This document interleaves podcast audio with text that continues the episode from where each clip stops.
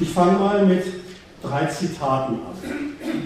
Drei Zitaten von deutscher Politprominenz unmittelbar nach dem Bekanntwerden, nach der Aufklärung dieses, dieser Zwickauer Terrorzelle. Diese Zitate stammen von politischer Prominenz. Das erste ist von Merkel, gleich am nächsten Tag hat sie gesagt, die Mordserie ist eine Schande, das ist beschämend für Deutschland. Das zweite Zitat, das stößt in dasselbe Horn, das ist ein Zitat aus der Bundestagsentschließung zum selben Thema, die von allen Parteien eingebracht und einstimmig verabschiedet worden ist, ein Novum im Deutschen Bundestag, glaube ich. Da heißt es, wir, also das Parlament, sind zutiefst geschämt, dass nach den ungeheuren Verbrechen der NS-Zeit rechtsextremistische Ideologie in unserem Lande eine blutige Spur unvorstellbarer Mordtaten hervorbringt. Und das dritte Zitat fasst so ein bisschen die ersten beiden zu einer Art Quintessenz zusammen. Das stammt von der Integrationsbeauftragten der Bundesregierung, Maria Böhmer. Die hat gesagt, in Deutschland ist kein Platz für Fremdenfeindlichkeit, für Hass und Gewalt. Das Thema, was diese drei Zitate aufmachen, ist offenkundig. Das erste Opfer dieser Taten sind nicht die umgebrachten Türken, sondern Deutschland und Deutschlands Ansehen behaupten. Wie stehen wir, Deutschland, heißt es, denn nach solchen Mordtaten da? Und wenn das erste Opfer das Ansehen Deutschlands ist, dann beschämt das natürlich auch die deutschen Politiker zutiefst, wenigstens in der ersten Reaktion und ausgesprochen demonstrativ. Die Botschaft dieser Schamorgie prominenter Landesväter und Landesmütter kann man vielleicht aufs erste Mal so zusammenfassen, dass man sagt, diese Zwickauer Landeskinder, für deren Taten wir uns schämen, sind auf eine schiefe Bahn geraten, die zu uns, zu Deutschland nicht mehr gehört, nicht gehört, nicht mehr gehört. Das ist so die Botschaft, wenn man das ein bisschen genauer macht, sich ein bisschen genauer anschaut, was da eigentlich der Inhalt und der Gehalt und die Botschaft von Scham ist, dann kommt man noch ein bisschen weiter. Ich will das mal kurz machen. Schämen für andere, sowohl im ersten als auch im zweiten Zitat war ja von Scham die Rede. Schämen für andere, das setzt immer so etwas wie eine Art von Intimität mit dem voraus, für den man sich da schämt. So eine Art Gemeinsamkeit. Die Mutter schämt sich für das eigene Kind, wenn das in der Öffentlichkeit sich daneben benimmt. In diesem Fall ist die Gemeinsamkeit, ist diese Sorte Intimität zwischen Politikern, die sich da öffentlich schämen, und den Neonazis nichts anderes als das Deutschtum. Das ist ihre Gemeinsamkeit. Das ist ihre politische Intimität, die die Landesväter und Landesmütter mit den Neonazis haben.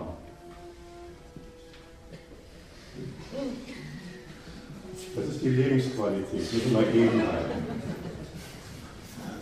Interessant auch nochmal und als Beleg dafür, als noch nicht klar war, dass diese Mordserie auf das Konto von türkischen, von, von deutschen Neonazis ging, sondern noch allgemein der Tenor vorherrschte, das ist eine Sache, die aus dem türkischen Milieu heraus zu erklären ist, das waren Drogenhändel oder das waren Ehrenmorde oder sonst was, hat sich niemand der Politiker geschämt. Das Fazit dieses ersten Punktes, den man da festhalten muss, heißt also, bei Scham in dem Fall wird diese Sorte Gemeinsamkeit, das Deutschtum, von den Politikern über die kritisierten Taten, über den Ausländerhass der Neonazis gestellt. Wer sich noch erinnert an die RAF-Zeiten, da war es genau umgekehrt. Das sind auch Deutsche gewesen, jüngere Deutsche aus deutschen Familien. Da hat die Politik sich für deren Taten nicht geschämt. Da war es genau umgekehrt. Da war klar, dass die Feindschaftserklärung gegenüber dieser Sorte Politik, diesem Anarchismus, weit über dem stand, was hier noch als das Verbindende vorgestellt wird des Deutschen. Das hat seinen Grund. Das hat seinen Grund, das ist mein zweites Argument hier, in dem, was den Landeskindern, also diesen Neonazis, da an Ungehörigkeit vorgeworfen wird. Ungehörigkeit, für die man sich schämt. Diese Ungehörigkeit ist nämlich eine, also der Neonazismus, zu dem die Politiker selbst eine ganz bestimmte, die sich schämenden Politiker heute, selbst eine ganz bestimmte Beziehung haben. Die Behauptung heißt nämlich, diese Neonazis haben sich einen Rückfall geleistet. Einen Rückfall geleistet in etwas, was vielleicht früher, 33 bis 45, in Deutschland mal dazugehört hatte. Das war Faschismus in Deutschland. Aber jetzt, 60 Jahre danach, doch nicht mehr. Das meint Rückfall, da ist doch alles überwunden. Rückfall übrigens auch eine, eine, eine, eine Bezeichnung, in der das, was da passiert, verharmlost wird. Verharmlost wird auch nochmal zugespitzt in der Äußerung, in Deutschland hat sowas doch keinen Platz mehr. Das gehört nicht zu Deutschland, wie die Böhmer sagte. Mein, dritter, mein drittes Argument zu der Scham, worin sie so beständig ist, heißt folgendermaßen, wo dieser Rückfall öffentlich ja weltöffentlich geworden ist, da muss schon ein überzeugendes, glaubwürdiges, öffentlich, weltöffentlich vorgetragenes Dementi her. Und was ist da, weiß die Politik natürlich sofort, überzeugender, glaubwürdiger als die Zurschaustellung von tiefster moralischer Betroffenheit, in dem Fall Scham. Und wo das von der Politik zur Schau gestellt wird, da gilt das dann schon und da ist das schon. Dann fast die halbe Bewältigung dessen, was da passiert ist. Und damit prallt dann auch jeder Verdacht Deutschlands, jeder Verdacht des Auslands oder jeder Verdacht von anderen linken Gruppen. Deutschland hätte das Dritte Reich eben doch nicht bewältigt. Deutschland sei mal wieder auf dem Weg in ihre Vergangenheit, egal ob das jetzt nur als diplomatischer Angriff gemeint ist oder ernst gemeint ist. Dieser Verdacht prallt bei dieser Sorte glaubwürdiger Demonstration moralischer Betroffenheit als Scham ab. Der Herr Erdogan, der gleich sich gemeldet hat, der soll sich da bloß zurückhalten, ist so eine Quintessenz dieses dritten Punktes. Das ist natürlich immer auch von Politik vorgetragen, in dem Zusammenhang nichts anderes als berechnend vorgetragen berechnend auf diese Wirkung nach außen. Wir sind sauber, jeder Verdacht ist damit zurückzuweisen. Und mein letztes Argument dazu mit dieser moralischen Betroffenheit übernimmt natürlich die Politik, wer auch sonst, die moralische Verantwortung für diesen mörderischen Rückfall in Anführungszeichen von diesen drei Landeskindern nebst Umfeld. Wir, sagen sie damit, wir sind zuständig, niemand sonst. Und sie sagen, das wird es in Zukunft nicht mehr geben. Wozu haben wir denn auch lauter dafür zuständige Sicherheitsdienste? Fazit dieses letzten Punktes, wo die politische Verantwortung reklamiert wird, in der Äußerung von Scham. Ab sofort geht es darum, Schuldige zu suchen, dafür, für das, was da passiert ist, Schuldige zu suchen und ich hänge ran, statt Ursachen zu ermitteln. Also Scham ist nicht der Übergang zu der Frage, warum gibt es so etwas überhaupt? Wie ist denn das zu erklären, dass so ein mörderischer Hass, so eine mörderische Ausländerfeindlichkeit in Deutschland existiert und sich ja nicht nur in den Taten dieser Zwickauer Zelle geäußert hat, sondern wie im linken Antifa-Lager nachgerechnet seit 1980, 180 Tote produziert hat. Davon, von der Frage, wie erklärt sich so etwas? Nichts. nichts davon, wie übrigens auch schon nicht anlässlich der vorangegangenen bekannt gewordenen Anschläge Hoyerswerda, Rostock-Lichtenhagen, Rostock, äh, Mölln, Solingen und so weiter. Stattdessen, wie gesagt, das Aufmachen der Schuldfrage. Wer ist schuldig? Wer hat da versagt? Klare Sache, wer schon? Deutsche Sicherheitsdienste. Dafür noch zwei Zitate und dann bin ich auch in meiner Einleitung durch und erkläre, was ich jetzt im Einzelnen darstellen will. Die Zitate, bei den Zitate 4 und 5, das erste wieder von der Integrationsbeauftragten Böhmer. Ich bin zutiefst bestürzt davon, dass offenkundig rassistisch motivierte Serientäter jahrelang in Deutschland unbehelligt, unbehelligt Verbrechen begehen konnten. Welche Rolle spielen denn da bei uns die Sicherheitsbehörden? Klarer Hinweis auf das, wo sie das Versagen ansehen. Und das letzte Zitat stammt gleich von dem Chef des Verfassungsschutzes selber, des Bundesamtes für Verfassungsschutz Fromm, der sich für die Nieder der von einer Niederlage der Sicherheitsbehörden gesprochen hat. Und das Argument, dass es gerät fast in die Nähe von einem nationalen Sicherheitsrisiko nicht widersprochen hat. Irgendwie schämt er sich auch ein bisschen für das Versagen seiner Behörden. Das ist auch dann sowas wie das zweite Opfer. Das erste Opfer deutsches Ansehen, das zweite Opfer die deutsche Staatssicherheit bei so einem Versagen der hiesigen Behörden.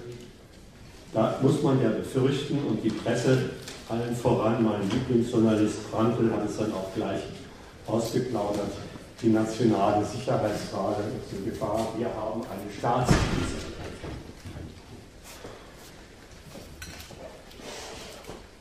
Die Klage wird ergänzt um den Hinweis auf einen Verdacht, den man früher nur aus linkem, aus antifaschistischem Mund hören konnte, nämlich den Hinweis, das läge daran, dieses Versagen läge daran, dass die Sicherheitsdienste, die hiesige Stasi, auf dem rechten Auge blind sei. Hat sich inzwischen als ein Urteil oder als ein Verdacht bis in die Politik hinein fortgesetzt, früher immer dementiert und bis als Spinnerei der Antifas behandelt. Beiden Befunden, die ich jetzt vorgestellt habe, dem Befund, so etwas, dieser, Ausl dieser Ausländerhass, dieser mörderische Ausländerhass gehört nicht zu Deutschland, das ist ein Rückfall in überwundene Zeiten, und auch dem anderen Befund. Da handelt es sich um ein Versagen der Sicherheitsbehörde. Soll widersprochen werden. Mein erster Teil wird heißen, doch, doch, das gehört, dieser mörderische Ausländerhass gehört zu Deutschland, nichts Rückfall in Überwundenes. Aber gleich am Anfang vorweg aufmerken, die Behauptung heißt nicht, es handelt sich dabei um eine typisch deutsche Besonderheit. Nein, das werde ich versuchen nachzuweisen, so etwas gehört zu jedem modernen kapitalistischen Nationalstaat und deswegen auch zu Deutschland. Das wird mein erster Teil sein. Mein zweiter Teil wird sein, dass man auch das Urteil über das Versagen der Sicherheitsbehörden so nicht stehen lassen Zumindest ist mal ein bisschen genauer zu prüfen, ob das Urteil Versagen eigentlich die, den Umgang mit dieser Mordserie trifft. Und gleichfalls ist zu prüfen, was von dem Urteil Rechtsblindheit zu halten ist. Rechtsblindheit ja auch als Grund für das Versagen angegeben. Beides muss geklärt werden. Und ich werde am Schluss meines Teils 2 die Konsequenzen, die die Politik aus diesem Versagensurteil gezogen hat, anschließen. Zu meinem Teil 1. Von wegen dieser mörderische Ausländerhass hat mit Deutschland, mit modernen, demokratischen, kapitalistischen Nationalstaaten nichts zu tun. Mal ganz simpel angefangen. Dieser mörderische Hass der Ausländer, des NSU basiert auf der Sortierung von Menschen nach In- und Ausländern. Na klar, wenn es diese Sortierung nicht gäbe, gäbe es keinen Hass auf Ausländer, weil es ja die Ausländer nicht gäbe. Dieser Hass setzt also die allererste politische Menschensortierung, die allererste politische Menschensortierung, die jeder Staat vornimmt, mit der jeder Staat auf der anderen Seite auch konfrontiert ist, voraus. Diese Sortierung muss die NSU, muss der NSU nicht erfinden, er bezieht sich auf sie. Und zwar wie? Wie bezieht er sich auf sie? Die Sortierung wird gleichgesetzt mit einer Sortierung nach Gut und Böse. Ausländer sind für diese Neonazis hierzulande, hierzulande, also zwischen den Inländern, nicht nur fehl am Platze, sie halten sie, sie halten die Anwesenheit der Ausländer hierzulande vielmehr für gefährlich. Und zwar insofern, sie die deutsche Art, die Art des Inländers untergraben und damit die deutsche Volksidentität zerstören. Das ist ihr Befund und diesen Befund haben sie mit ihrem mörderischen Treiben umgesetzt. Meine These dazu, meine These dazu lautet, dieses Urteil des NSU, inklusive der daraus folgenden Praxis, ist im Kern, im Kern in der genannten staatlichen Sortierung zwischen In- und Ausländern bereits eingeschlossen. Die ist nämlich ihrem Gehalt nach, auch ihrem Zweck nach, alles andere als eine harmlose Angelegenheit. Ich betone nochmal, wohlgemerkt im Kern. Man weiß, dass diese Sortierung alle möglichen Formen annehmen kann.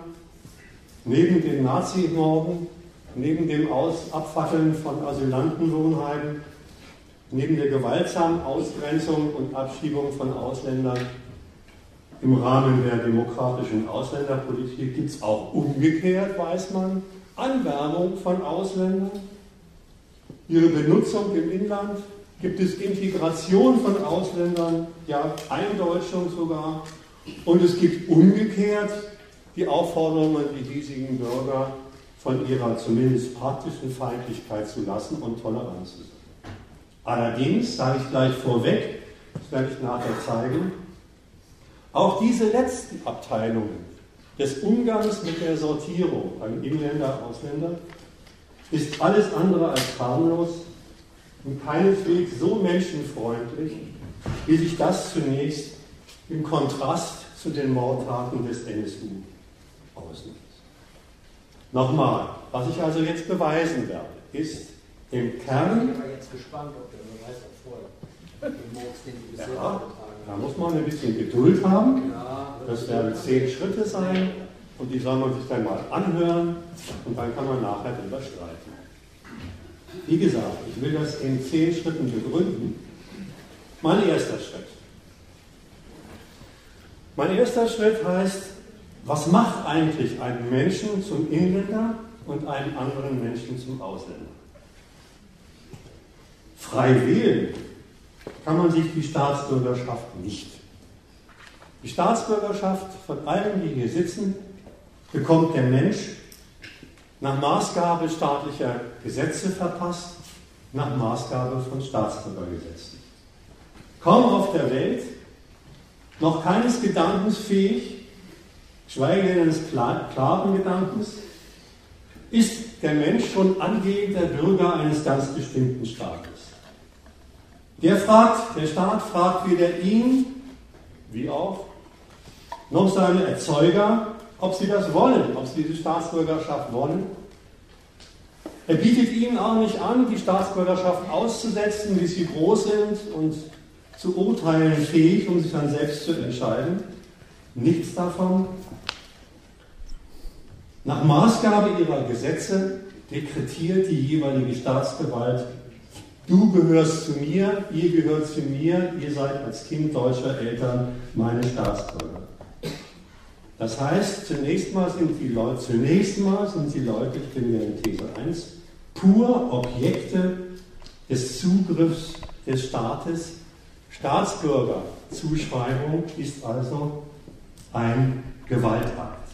Gegen den ist erstmal nichts zu machen und gegen den macht auch niemand was, weil er ihn für das Selbstverständlichste von der Welt hat.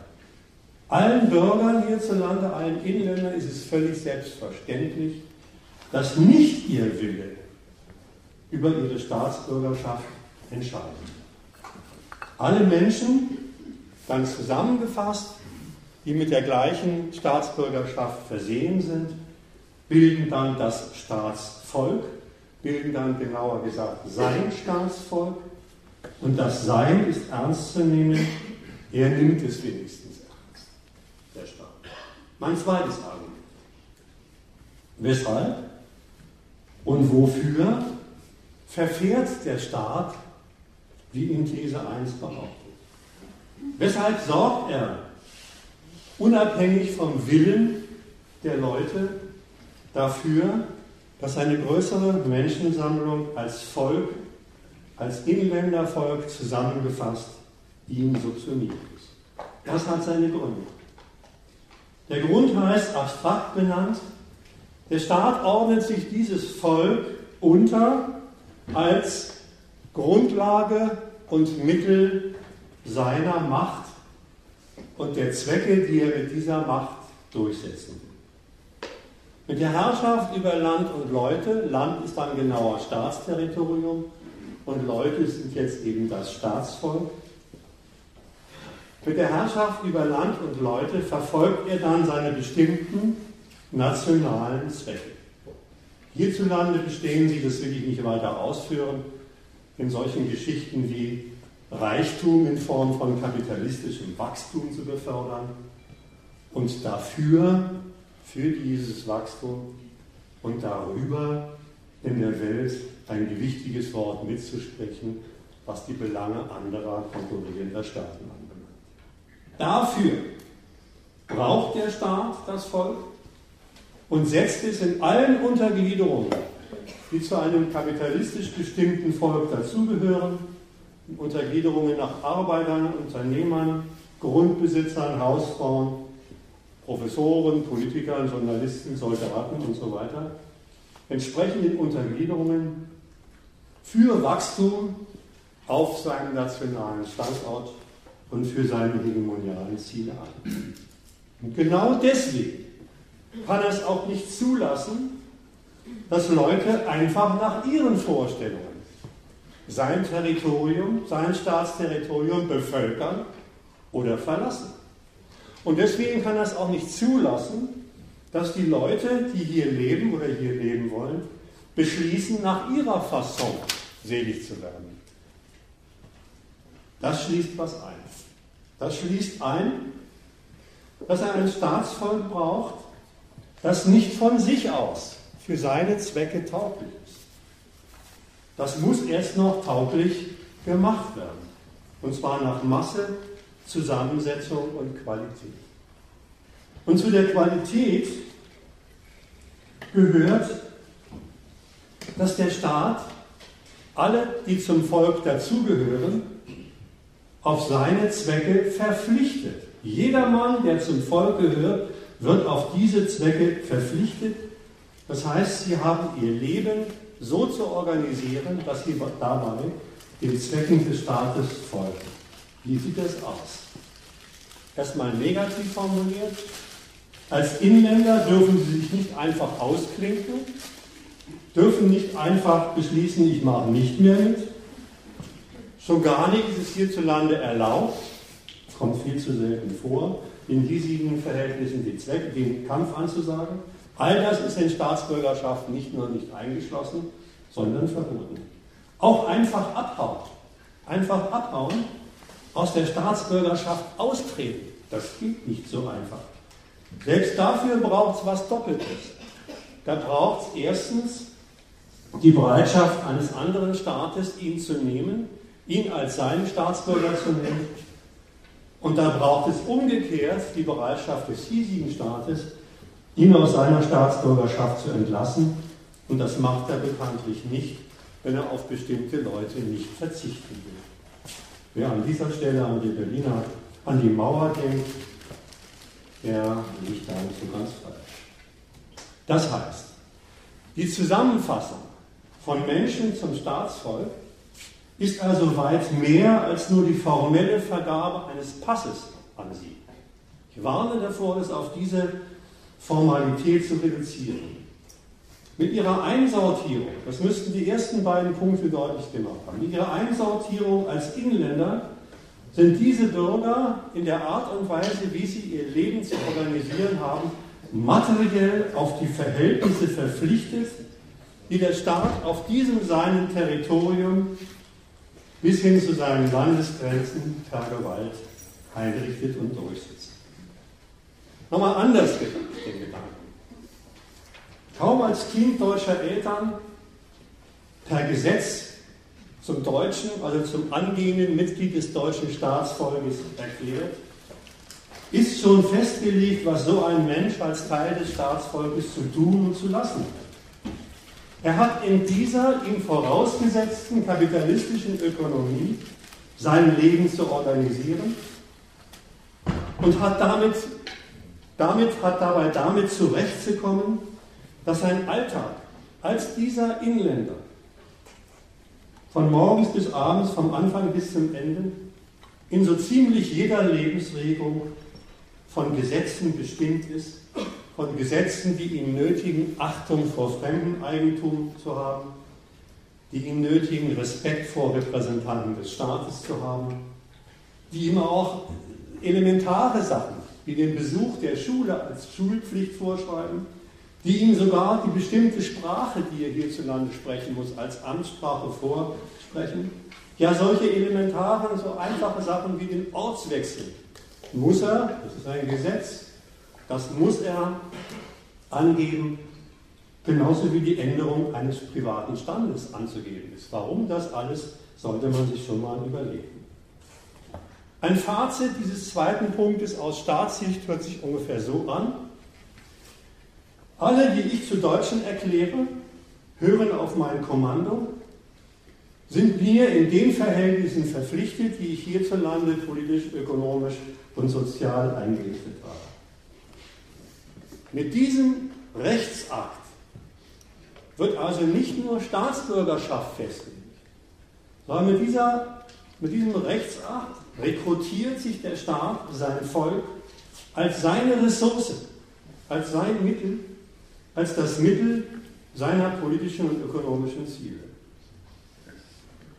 Und Volk ist dann auch, das muss man sich schon mal klar machen, genau dadurch formuliert, bestimmt. Das ist der erste, meine ich, zentrale Inhalt von dem, was man so lässig Volksidentität nennt.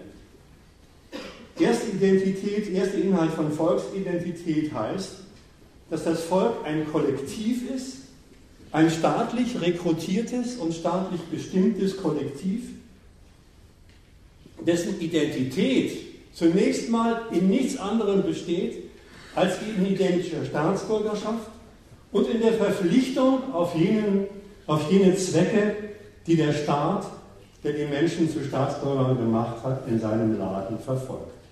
Ihr seid Deutsche und als diese Deutschen gehört ihr zum deutschen Volk und seid ihr Teil dieser produktiven Volksgemeinschaft, die hierzulande zu leben hat. Das ist die erste Identität aller Menschen, die hierzulande Staatsbürger sind. Das ist die staatliche Zuschreibung. Wohlgemerkt Zuschreibung. Die dritte Bestimmung, das dritte Argument, die dritte These heißt, diese Bestimmung, diese Bestimmung als Kollektiv, als nationales Kollektiv staatliche Ressource zu sein, als staatliche Ressource zu taugen, ist, und das ist jetzt ein, der Witz an der bürgerlichen Gesellschaft, ist als eine Summe von Erlaubnissen, von staatlich gewährten Freiheiten organisiert. Das klingt auf den ersten Augenblick total paradox. Damit sie als per Gesetz rekrutierte Ressource funktionieren, werden sie nicht etwa mit einem Polizisten hinter sich betraut, sondern in eine Freiheitsordnung entlassen. So paradox ist es allerdings nur auf den ersten Blick. Was dürfen Sie alles? Was dürfen Sie alles? Ich bin doch erst beim ersten, bei der dritten These. Ja, aber Staatsrecht für Glücksschüler, wie nennt man das, irgendwie mit Pathos vorgetragen. Tut mir leid, dafür bin ich nicht ehrlich. Da drüben gibt es Lebensqualität.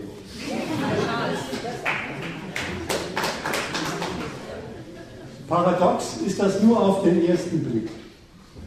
Schauen wir uns mal an, wo die Freiheitsordnung besteht.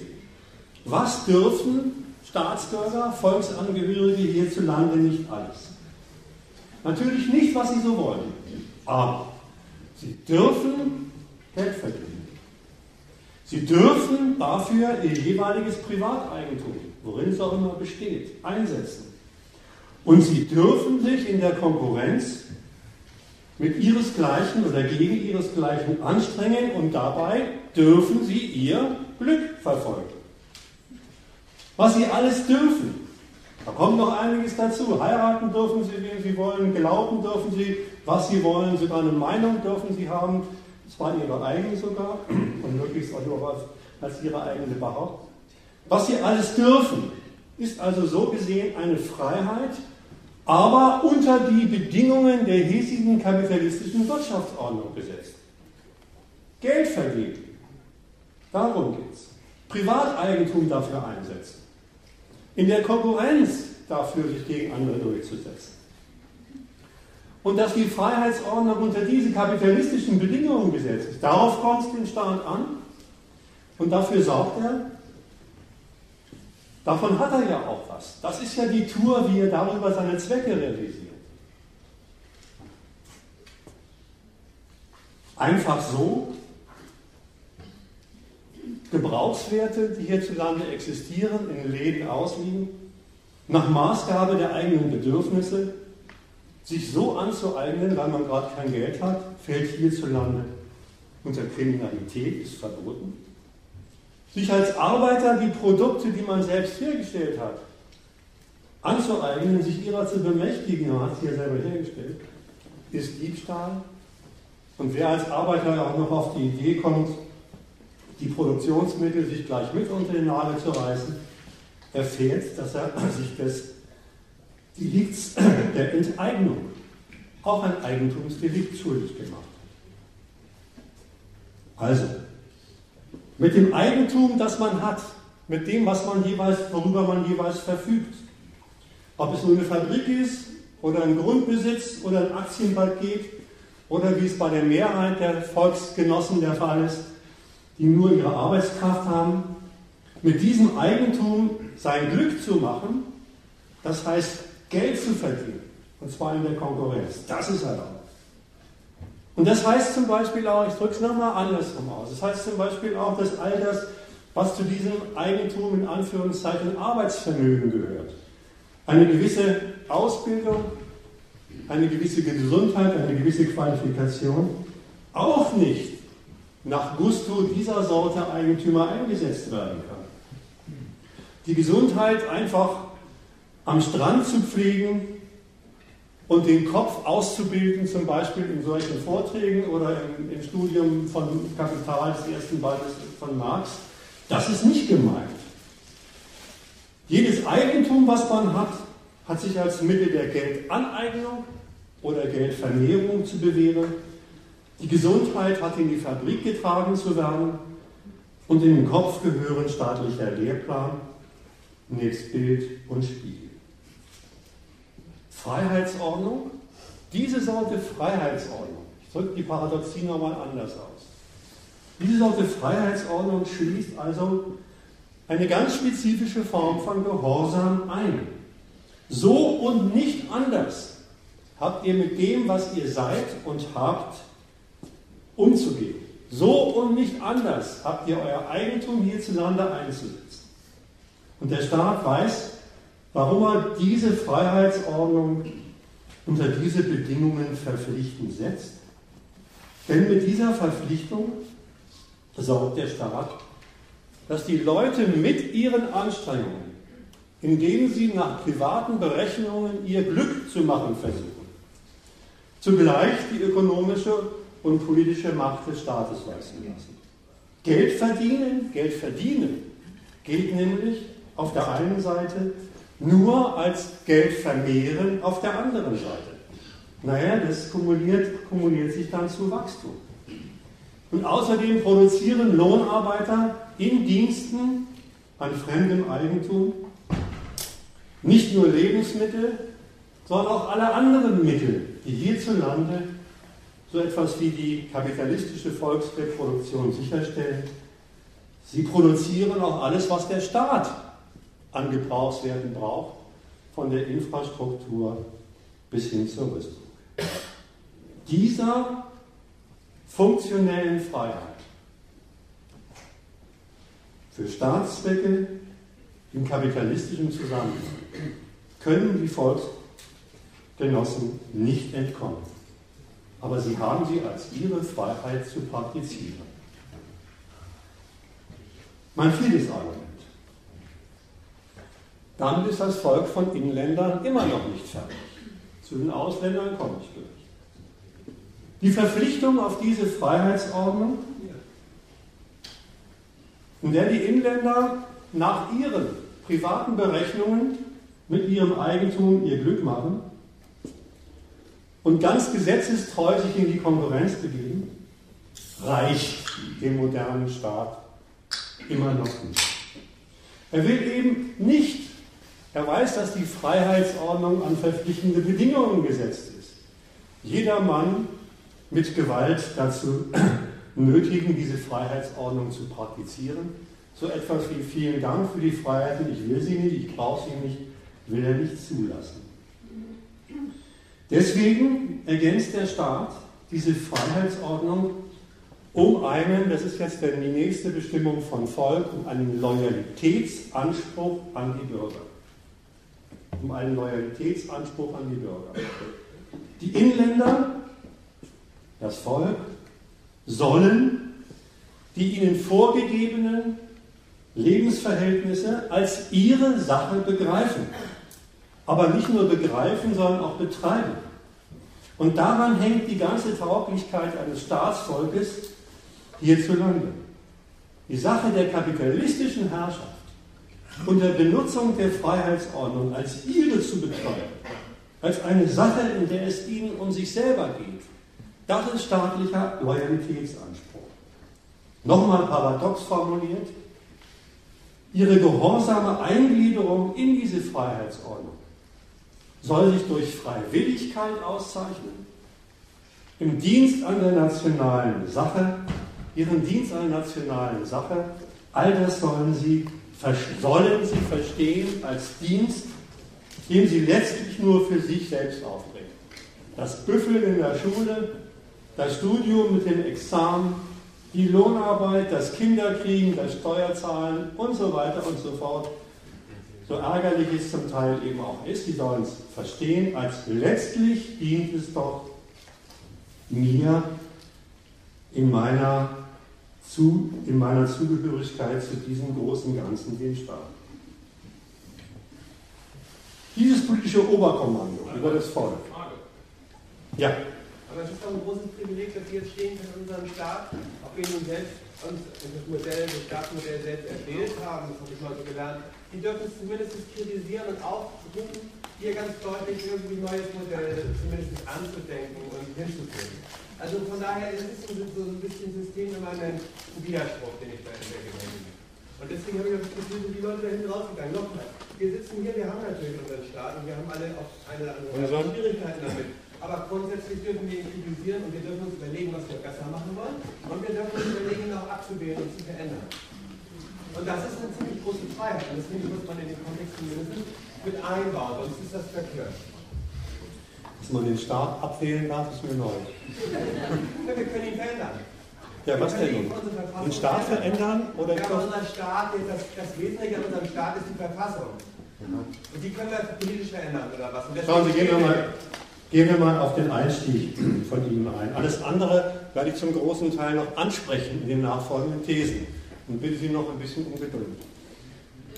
der Umstand, dass ich hier stehe, meinen Sie, das macht denjenigen, die äh, Gesinnungsprüfung in diesem Laden betreiben, Freude, mich hier zu sehen? Meinen Sie, dass Sie sagen, dass alle Abteilungen von Staatssicherheit, die so vielleicht sogar in diesem Saal sitzen, hallo, ein Beweis der Freiheit unseres Systems, gut, dass es solche Leute Aber gibt. Sie bezahlen die doch sogar dann nicht. Sie kriegen doch vom Staat ihr Gehalt, wenn Sie Professor sind.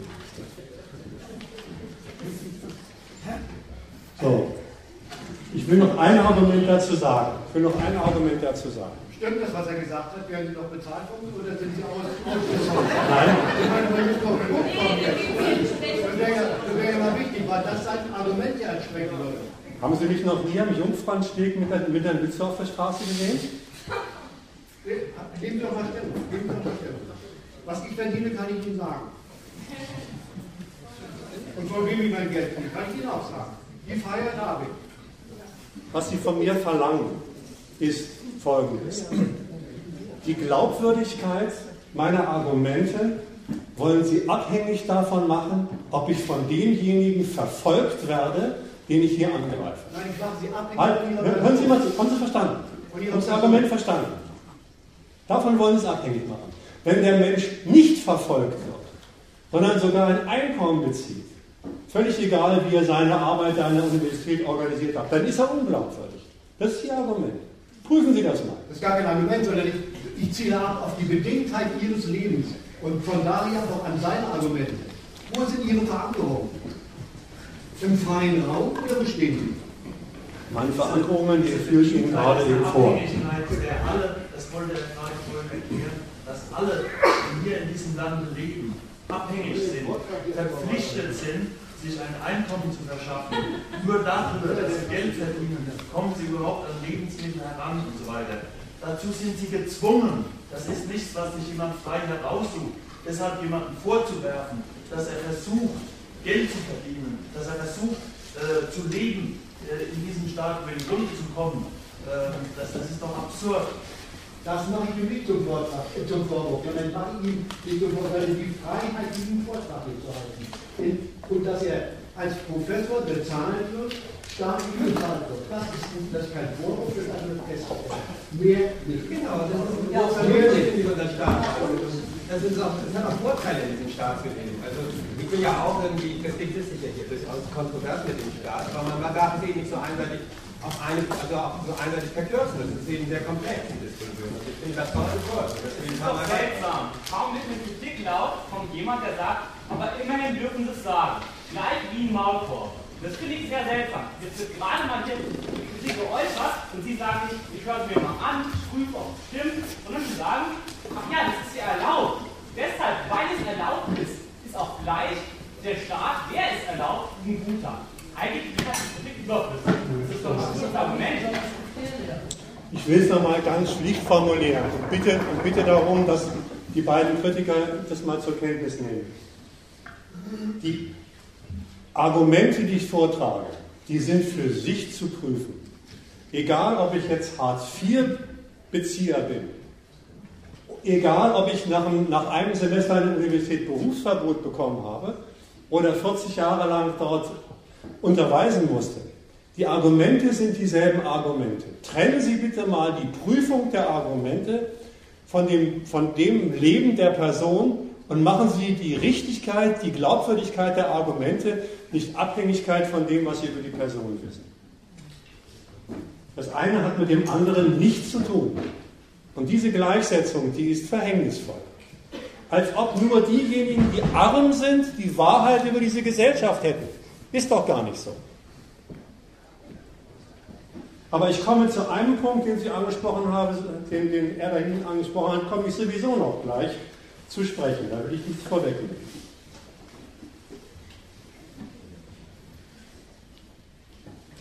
Also, meine These 4 ist, und dafür waren die Interventionen eben belegt. Dem Staat reicht es nicht, dass sich die Bürger den hiesigen, den hiesigen Freiheitsbedingungen gehorsam unterwerfen, sondern die Tauglichkeit des Staatsvolkes hängt davon ab, dass sie die Sache die sie hier betreiben, müssen auch als ihre Sache betreiben. Loyalitätsanspruch, Loyalitätsanspruch an das Volk ist eine Sache, die der Staat fordert, die der Staat wünscht. Und darin steckt übrigens die zweite Seite kollektiver Identität. Und auf diese zweite Seite kollektiver Identität legt der Staat bei all seinen Bürgern, egal welcher Klasse, egal welcher Schicht, welches Standes und so weiter, welcher Partei zugehörig größten Wert. Das Staatsbürger-Dasein, das Staatsbürgersein, das er zunächst ohne Rücksicht auf den Willen den Leuten verordnet, das sollen die Leute jedoch als ihr Willensverhältnis leben und ausüben. Und zwar klar als positives Willensverhältnis. Als Willen zum Staat und dem von ihm verordneten Leben. Erst verfügt er, ihr habt keine andere Wahl, als euch diesem Kommando dieser von mir errichteten Freiheitsordnung zu fügen. Und dann sagt er, aber wie ihr das macht, das habt ihr loyal zu betreiben. Mit einem großen Ja zu den Lebensverhältnissen, in die ich euch gestellt habe. Ihr sollt euch nicht nur als Deutsche begreifen, es kommt jetzt der zweite Moment von nationaler Volksidentität, sondern ihr sollt euch in Deutschland zu Hause fühlen. Ihr sollt euch in der Volksgemeinschaft und der staatlicher Hoheit gut aufgehoben fühlen. Ihr sollt dort diese, diese Volksgemeinschaft als eure Heimat haben die erste Person Plural. Das Wir soll euch regieren.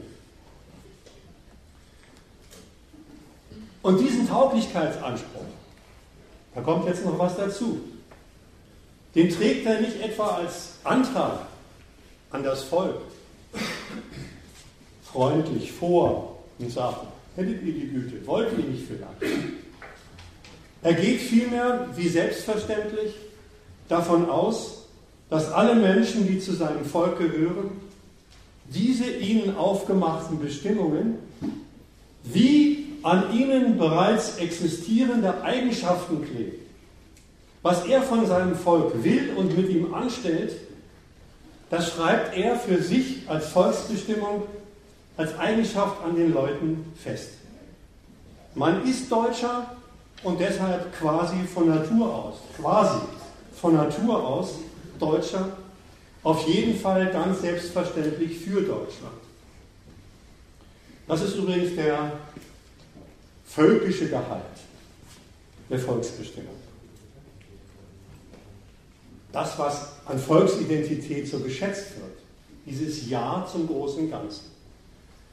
Richard von Weizsäcker, der ehemalige Bundespräsident, hat das mal in einer seiner bahnbrechenden Reden so formuliert, Deutscher zu sein ist Folge der Tatsache, hier geboren, hier aufgewachsen zu sein, die deutsche Sprache zu sprechen, sich hier natürlicherweise zu Hause zu fühlen und damit Teil eines Volkes zu sein. Er dreht die beiden Identitätsbestimmungen gleich um. Ich bin Deutscher, wie ein Franzose ein Franzose, ein Russe ein Russe ist. Wir sind Menschen, wie andere auch, und wir lieben wie die unsere Heimat. Richard von Weizsäcker. Mein fünftes Argument. Jetzt komme ich auf die andere Seite, auf die Ausländer zu sprechen. Diese Gemeinschaftlichkeit des Volkes von Inländern hat zugleich ihre negative, ihre ausgrenzende Seite. Der Staat schreibt nämlich damit zugleich fest, wer nicht dazugehört. Er schreibt die Ausgrenzung der Ausländer fest. Alles, was jenseits der Grenzen seines Territoriums lebt, was nicht seinem Gewaltenmonopol und nicht seiner Ordnung, nicht seiner Raison, sondern der eines anderen Staates unterworfen ist, das gehört eben nicht dazu. Das ist Ausländer. Da mögen die Menschen jenseits der Grenze die gleichen Probleme haben wie diesseits. Da mögen sie sich ebenfalls nach Lohnarbeitern und Chefs, nach ledig und verheiratet, nach allen zum Kapitalismus dazugehörigen Berufen sortieren, vielleicht sogar verwandt sein und ähnliche Interessen verfolgen. Für den Staat steht aber eines fest. die gehören nicht zu ihm und deswegen nicht zur nationalen Volksgemeinschaft, weil sie nicht, und das ist erstmal das einzige Argument, weil sie nicht unter seinem Kommando, weil sie nicht unter seiner Gesetzeshoheit stehen. Diese Ausgrenzung, dieser andere Teil der Eingrenzung zum Volk, ist also ebenfalls alles andere als eine formelle, bedeutungslose Sortierung. Wo er Ausländer feststellt, der hiesige Staat, da entdeckt er, und zwar auf dem hiesigen Territorium, und das geht's, um diese Ausländer geht es hier nur, da entdeckt er in diesen Ausländern Repräsentanten des fremden Staates. Nicht einfach Leute, die auch ihre Anliegen haben, die über die Runden kommen wollen, sondern Repräsentanten des anderen Staates. Aber nicht nur das, nicht nur Repräsentanten, die sind nämlich für den hiesigen Staat genau das, was er von seinen eigenen Bürgern, von seinen Inländern verlangt. Sie sind nämlich durch Loyalität zu ihrem Heimatstaat gekennzeichnet. So sieht er das, so betrachtet er das. Wie die eigenen Bürger betrachtet er es, bloß eben mit umgekehrten Vorzeichen. Sie sollen sich, behauptet er, schreibt er fest, Ausländer als durch Loyalität für den fremden Staat auszeichnen. Da macht übrigens der hiesige Staat keine Befragung, fragt nicht, hallo, du da mit dem anderen Pass, was willst du eigentlich? Wie stehst du zu deinem Staat? Was denkst du über ihn? Und so weiter und so fort. Automatisch ist er verdächtigt, in der Fremde, also bei uns lebend, die Sache eines fremden Staates loyal zu verfolgen. Und dieser Verdacht ist, ich habe schon gesagt, nichts anderes als die Widerspiegelung der brutalen Inländerbestimmung. Staatsvolk als loyaler Besitzstand der Herrschaft und soll das als seine Eigenschaft haben. Und das kann, behauptet der Staat, auch ein Ausländer nicht einfach so abstreifen, wenn er hierher kommt. Das ist die erste Abteilung. Natürlich hat es eine Grundlage. Eine Grundlage hat dieser Verdacht gegenüber dem Ausländer in dem Verhältnis der Staaten zueinander. Wenn zwischen den Staaten ein Verhältnis existieren würde, in dem sie sich einträchtig verstünden, einträchtig verstünden und dasselbe wollten, dann gäbe es keinen Grund für so einen Verdacht. Ja, wahrscheinlich gäbe es dann auch keine Staatsverhältnisse. Diesen Verdacht gibt es, weil der andere Staat der Konkurrent ist sich ihre Zwecke also nicht ergänzen, sondern sich ausschließen. Alle wollen das Gleiche, aber gegeneinander, in Konkurrenz. Und die Konkurrenz kann manchmal, wie man weiß, bis zur Feindschaft geraten. Trifft noch auf Schweden und Schweizer zu? Ja, auf alle. Der Verdacht der falschen Herrschaft zu dienen, warten Sie, kleinen Moment, dann kommen, kommen die Schweden und die Schweizer. Der Verdacht der falschen Herrschaft zu dienen ist die erste und bleibende Bestimmung eines jeden Ausländers. Eines jeden Ausländers, der hier um Asyl, Arbeit oder gar um neue Staatsbürgerschaft nachsieht. Wie potenzielle Feinde, wie eine Art fünfte Kolonne ihrer Heimat werden sie von ihm bedient, wie Bürger, die eigentlich hierzulande bloß einer fremden Sache dienen wollen, werden sie kodifiziert. Mein sechstes Argument. Bislang, in den ersten fünf Punkten, bin ich davon ausgegangen, wie der, Fall, wie der Staat sein Volk bestimmt und was er von ihm will. Und was für ihn die Ausländer. Nun verhält es sich jedoch so, dass diese staatliche Inländerbestimmung und alles, was an ihr hängt, damit noch längst nicht automatisch zur Sache aller hier lebenden Menschen wird. Bei aller Gewalt, die bei der staatlichen Volksrekrutierung im Spiel ist, um die kein Mensch herumkommt, bleibt doch immer noch eine Frage offen. Nämlich die Frage, wie steht er eigentlich zu den Lebensverhältnissen, die ihm hier verordnet werden? Und diese Frage, wie steht er eigentlich, wie beurteilt er sie eigentlich? ist eine Sache seines freien Willens, seines Urteils. Der Pass ist verpflichtend. Die Freiheitsordnung, sich der Freiheitsordnung sich praktisch zu unterwerfen, jedes Brötchen mit Geld zu kaufen, ist verpflichtend. Aber das Bekenntnis zu der Ordnung und das Bekenntnis zum Deutschtum und das Bekenntnis zum Deutschtum als Bekenntnis zum großen Ganzen der Nation, das ist eben keine Zwangsläufigkeit. Man kann sich dafür entscheiden oder sich zumindest theoretisch dagegen entscheiden.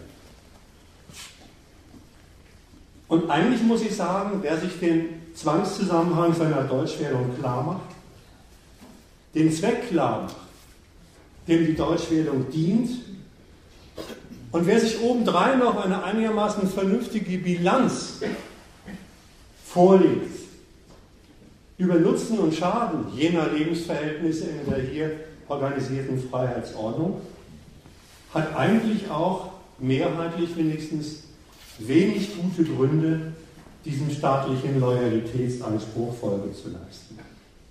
Eher im Gegenteil. So die Verpflichtung auf den völkischen Zusammenhang, seine Freiheitsordnung inklusive der Freiheit, auch als Professor eine abweichende Meinung zu sagen, Ja zu sagen, ist eine Form von Dummheit. Auch das mal gesagt. Nun ist jedoch das Ärgernis festzustellen, dass die zu Volksdeutschen gemachten und die als Ressource rekrutierten Menschen mehrheitlich leider nichts Besseres zu tun haben, als sich genau diesen staatlichen Loyalitätsanspruch an sie zu eigen zu machen. Sie sind überzeugt davon. Als Deutsche sind sie gut in Deutschland aufgehoben. Wir sind das Volk, reklamieren sie sogar kritisch gegenüber der Herrschaft.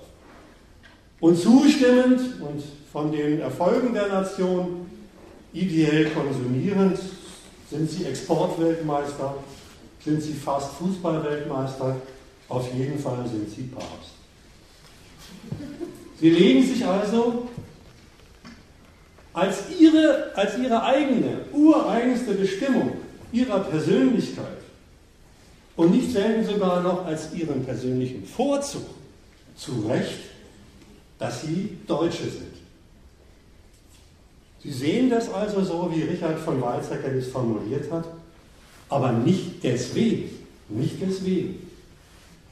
Das vom Staat hergestellte, kontrollierte und zugerichtete völkische Kollektiv, dem Sie angehören, halten Sie also umgekehrt für eine Form der Zusammengehörigkeit von Menschen gleichen Volks, die es ganz ohne Staat schon gibt Sie halten an ihrer deutschen Identität tatsächlich wie an einer ihnen quasi, unterstreiche ich mal, quasi von Natur aus zukommenden vorstaatlichen, vorpolitischen Identität fest, der sich der Staat dann bloß als Dienstleister und dann jeweils als von ihnen in Wahlen beauftragter Sachwalter ihrer Volksinteressen zuordnet. Leider ist es so. Mein siebtes Argument stellt klar, warum das leider so ist. Was das Volk dann mehrheitlich zu dieser Sorte, ich nenne es gleich beim Namen Nationalismus, nationalistischer Parteilichkeit zum großen Ganzen dieser Nation treibt. Diese Partei, dieser Parteilichkeit, ist mein siebtes Argument, stellen diese Patrioten das eingerichtete Verhältnis zwischen dem Staat und sich einfach auf den Kopf. Dass sie hier leben dürfen, sich hier frei bewegen dürfen, mal eine Meinung, sogar eine abweichende Meinung sagen dürfen, glauben und heiraten dürfen, wen sie wollen. Alle diese Erlaubnisse, alle staatlich eingeräumten Freiheiten, über welche, wie ich am Anfang versucht habe zu erklären, nichts anderes als ihre Indienstnahme für kapitalistische Zwecke organisiert ist, rechnen Sie den Staat positiv als seine Leistungen für Sie, als seinen Dienst an Ihnen. Und einen Teil dieser Verkehrung haben die beiden Diskussionsredner vorhin vorgeführt. Weil sie dürfen, was sie alternativlos sollen, meinen zum Beispiel, aber eben nur meinen, Geld verdienen, aber nur Geld verdienen, wollen sie auch all das glatt von sich aus? Und sind dann dabei, es zu schätzen als Ausweis der Güte und Freiheitlichkeit des Systems. Auch der ganze staatliche Gewaltapparat mit Legislative, Justiz, Polizei, Stasi und so weiter, auf die Stasi komme ich noch, Staatssicherheitsdienst komme ich im zweiten Teil noch, wird als notwendiger Ordnungsapparat genommen, ohne den, das weiß man doch, hier jeder machen würde, was er will. Dann gäbe es Kenntnisargument, Chaos, Anarchie, Diebstahl, Mord, Totschlag und so weiter. Dabei läuft, doch, machen wir sich das mal klar, mit diesen Ordnungsapparaten, mit diesen staatlichen Gewaltapparaten, kein materiell geordnetes und gesichertes, gesichertes Leben ab. Da schauen wir sich doch nur mal um, welche Formen von Armut hierzulande offiziell benannt werden. Sondern es läuft mit diesen staatlichen Sicherheitsregeln nichts anderes als ein geordneter, aber lebenslanger Konkurrenzkampf. Jeder gegen jeden um Geld und Arbeit und Geld verdienen und Geld vermehren ab. Übrigens mit Diebstahl, mit Mord und gelegentlich mit Totschlag. Diese Verkehrung, diese Verkehrung, diese, kann auch sagen, Fehldeutung der hiesigen Freiheitsordnung, in der Sie in der Verfolgung Ihrer Interessen nichts anderes sind als Knechte am kapitalistischen Wachstum. Und die darin liegende staatliche Volksidentität nehmen Sie als Ihre quasi natürliche Bestimmung. Natürlich steckt darin, in dieser Parteilichkeit zum hiesigen Staat, auch eine Parteilichkeit zu seiner Ausgrenzung von Ausländern. Also der staatliche Standpunkt zu den Ausländern, die gehören erstmal deshalb nicht hierher, weil sie doch als loyale Staatsbürger des anderen Staates zu betrachten sind, ist vom überzeugten Inländer in allen möglichen Varianten geteilt worden. Das sind Fremde, das sind Nichtdeutsche, die gehören nicht hierher, stören bloß, allenfalls sollte man sich der Toleranz befleißigen, zu der ich gleich auch noch ein Wort sage. Es ist also erstmal als zentrale Folgerung festzuhalten, dass die praktizierte Ausländersortierung des Staates der Grund, die Grundlage der Ausländerfeindlichkeit seiner Bürger ist und ihre Parteilichkeit, ihre nationalistische Parteilichkeit für ihre Herrschaft ist der Grund der Ausländerfeindlichkeit. Jetzt komme ich gleich mit meinem nächsten Punkt zu den Schweizern und den Schweden. Wollen Sie noch ein bisschen hier bleiben? Äh, ich könnte dazu, ich könnte zu, Ihrem, zu Ihrem ersten, äh, zu dem Blatt hier schon was sagen, und zwar wie Sie mit, Sie mit Zitaten umgehen. Also da diskreditieren Sie sich schon selbst dass man also Leuten äh, einfach unterstellte Gefühle interpretiert, da sollten sich die Zuhörer wirklich mal die Zitate schauen, ja, und gucken, wie, wie oft die Zitate hier umgegangen wird. Also, äh, ihr, ihr, Diskurs über äh, die Staatstheorie, der mag ja sehr sauber sein, aber er ist sehr tendenziell, finde ich. Und äh, diskreditiert haben sie sich. Ja, das soll er ja auch, natürlich, aber es ist ein bisschen zu stark und diskreditiert haben sie sich wirklich über den äh, Umgang mit den Zitaten. Das soll den Professor nicht machen, Zitate herausreißen, sie gegenstellen und, und so interpretieren. Sollte nicht tun. Wiedersehen, Dankeschön. Also das, den Hinweis des, des Kollegen, sich mal genau anzuschauen, wie ich die Zitate auf, auseinandergenommen habe, dem kann ich mich nur anschließen. Das verfolgt man mal nach. Überhaupt nicht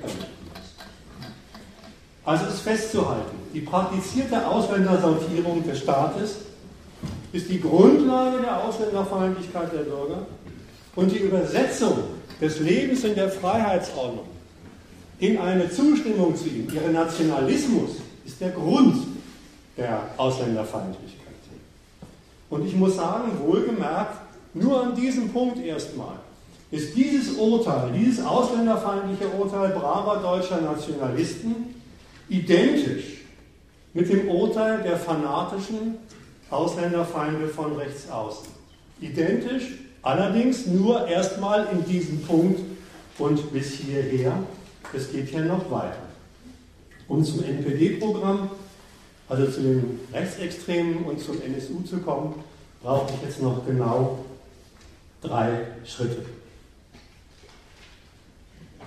so weit, so weit, wie die Inländer mit den Ansprüchen des Staates in der Verdrehung der Freiheitsordnung als Dienst an ihnen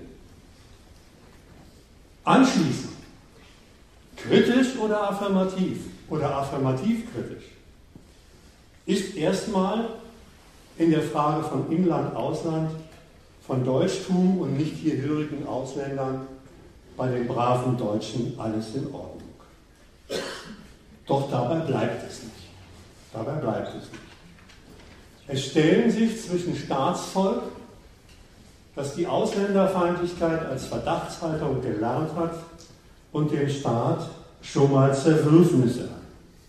Und zwar deswegen, weil der Staat Ausländer herholt. Er holt sie her. Gastarbeiter hießen die früher. Beziehungsweise, wenn sie als Asylbewerber hierher gekommen sind, schickt er sie nicht gleich wieder heim.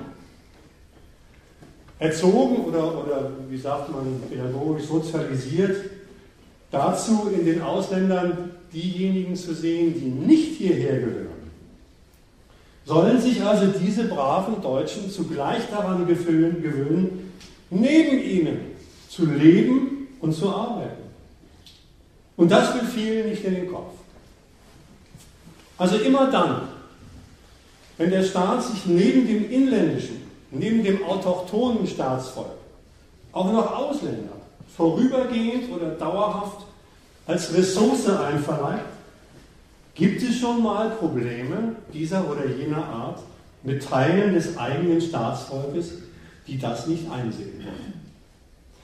Dabei kann man, das darauf ist aufzumerken, dabei kann man den braven und jetzt über die Zulassung von Ausländern hier irritierten, bis vielleicht sogar verärgerten Bürger nicht vorwerfen, dass er seine Herrschaft missverstanden hätte.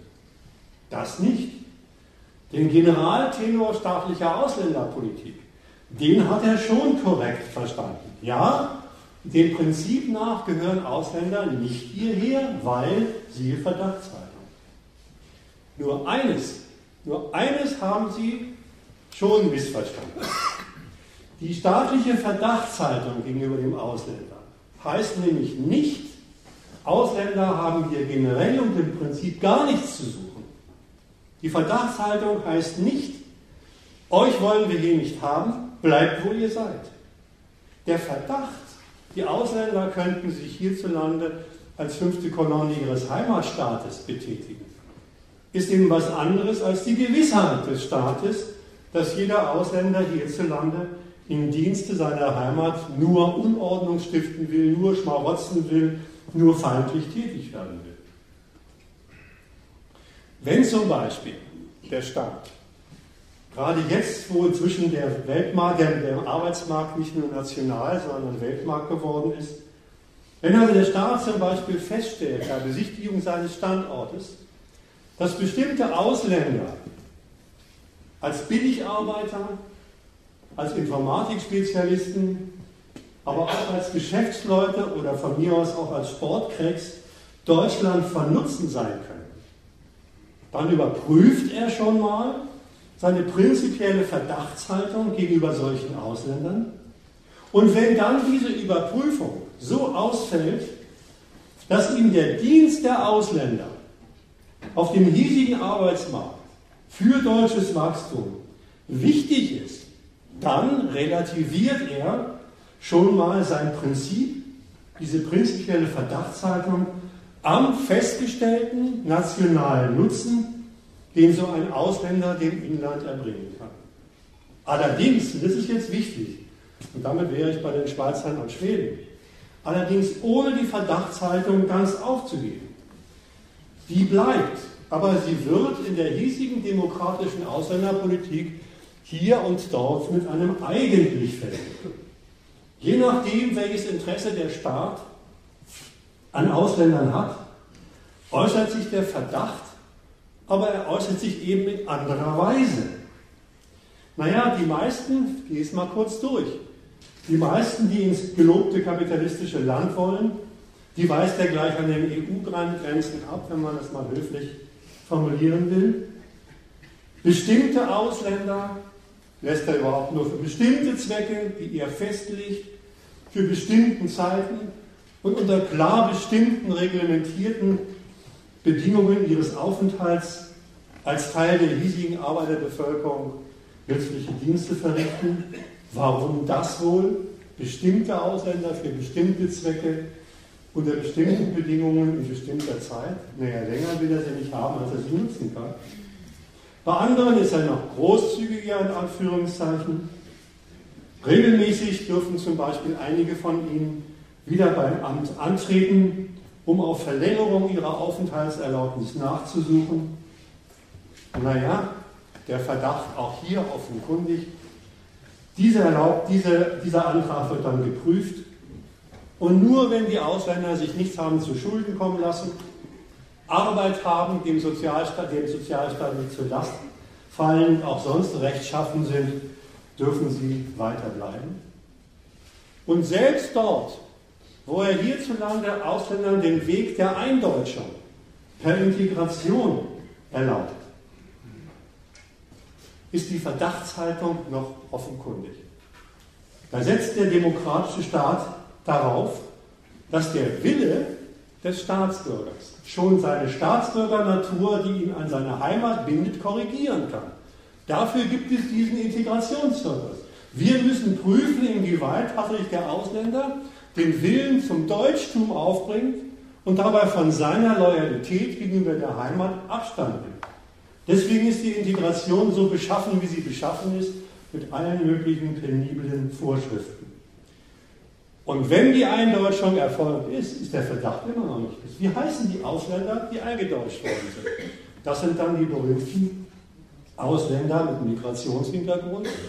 Und sie werden in den Statistiken bis hin zur Migrations-, bis hin zur Kriminalitätsstatistik auch genauso sortiert geführt. Und sie bleiben es auch über Generationen. Ausländer mit Migrationshintergrund. Warum, äh, Inländer, Entschuldigung, Inländer mit Migrationshintergrund. Warum wohl? Warum wohl? Ich weiß nicht, ob jemand sich auskennt mit der Art und Weise, wie beispielsweise England, Frankreich, aber auch vor allem Amerika umgegangen ist mit solchen Inländern, die in Amerika zum Beispiel japanischer Herkunft waren dritte, vierte Generation in Amerika gelebt. Kaum haben die Japaner Pearl Harbor überfallen, hat er sie alle in KZs, in, in, Lager gesteckt. Hat er sie alle einkassiert. Die wussten gar nicht, wie ihnen geschah. Sie hatten vorher die amerikanische Flagge aufgepflanzt in ihrem Vorgarten und auf einmal waren sie Feinde und kamen, kamen ins Lager. Also, der Durchgang soll heißen, von seiner Verdachtshaltung lässt er nicht. Bis hin zur Eindeutschung hält er daran fest, bloß wie die jeweils ausfällt, die sieht ein bisschen anders aus.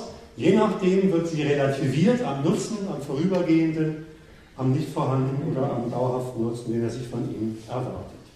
Und genau das leuchtet manchen Patrioten überhaupt nicht ein. Die empören sich und sehen in dieser politisch-ökonomisch berechnenden Ausnahme von der Verdachtshaltung, die der Staat mit seiner Ausländerpolitik macht, einen Verstoß gegen das Ausländerprinzip. Sie gehören doch nicht hierher. Man muss also festhalten, gerade auch in der Herstellung und Pflege der nationalen Identität des Volkes, zu der die Erziehung zu dem, zu dem Standpunkt zu den Ausländern, eigentlich gehören sie nicht hierher, gehört, liegt immer zugleich ein Keim der Entzweiung zwischen Staat und Teilen des Volkes, gerade in der Ausländerfrage. Deswegen muss der Staat in der Ausländerfrage schwer agitieren. Er muss seine Bürger davon überzeugen, dass es Gründe gibt. Nicht Gründe für die Leute, aber auf jeden Fall Gründe für den Staat gibt, wenn er Ausländer hierher holt. Diese Gründe sind natürlich die Ansprache ihres Nationalismus und nicht ihres Materialismus. Ihres Nationalismus, dann heißt es, die nehmen uns doch die Drecksarbeit ab, die nützen den Standort. Früher mal war es das grüne Argument, die bringen uns fremde Kultur nahe und so weiter. Allerdings weiß er, dass er über den Nachweis der guten Gründe, der, nation, der national guten Gründe für die Anwesenheit von Ausländern hier nie vergessen darf, dass das prinzipielle Argument auch im Volk verankert werden muss. Es gibt eben auch immer die Konjunktur, wo er wieder große Teile loswerden will. Das Boot ist voll, war diese Abteilung in den 80er Jahren. Kinder statt Inder, hat, die CDU, hat der Röttgers, Röttgers, von der, Röttgers von der CDU formuliert. Das sind alles Übersetzungen, wo wiederum die andere Abteilung äh, unterstützt wird. Der Staat bremst also den Staat, die, das Volk in seiner Ausländerfeindlichkeit, je nach Konjunktur und Volksmeinung, und entzündet die Ausländerfeindlichkeit gleichermaßen je nach Konjunktur und Volksmeinung. Neuntes Argument. Jetzt komme ich zu den Rechtsextremen. Jetzt gibt es aber Nationalisten, die sich davon, von diesen patriotischen Argumenten für die Ausnahme von dem Prinzip an Ausländerpolitik nicht überzeugen müssen. Die haben den Inhalt von Volksidentität sich so fanatisch zu eigen gemacht, dass sie in jedem Ausländer hierzulande die Beschädigung nicht etwa nationaler Anliegen sehen, nehmen uns die Arbeitsplätze weg, sondern eine Beschädigung der deutschen Volksidentität sehen. Solche Nationalisten werfen dann der nationalen Führung vor, dass der Staat das doch, so denken sie, in seiner Bestimmung liegende Versprechen, die deutsche Volkssubstanz, die Substanz der deutschen Nation, das Allerheiligste gewissermaßen, zu schützen, dieses Versprechen gebrochen hat. Ihr Befund deswegen, Ausländer, die hier leben, arbeiten und vielleicht sogar die Staatsbürgerschaft erwerben dürfen, damit hat der Staat, hat der demokratische Staat in seiner Ausländerpolitik sich des Verrats an der deutschen Sache schuldig gemacht. Übrigens. Wie ist Ihre Stellungnahme zu dem Argument?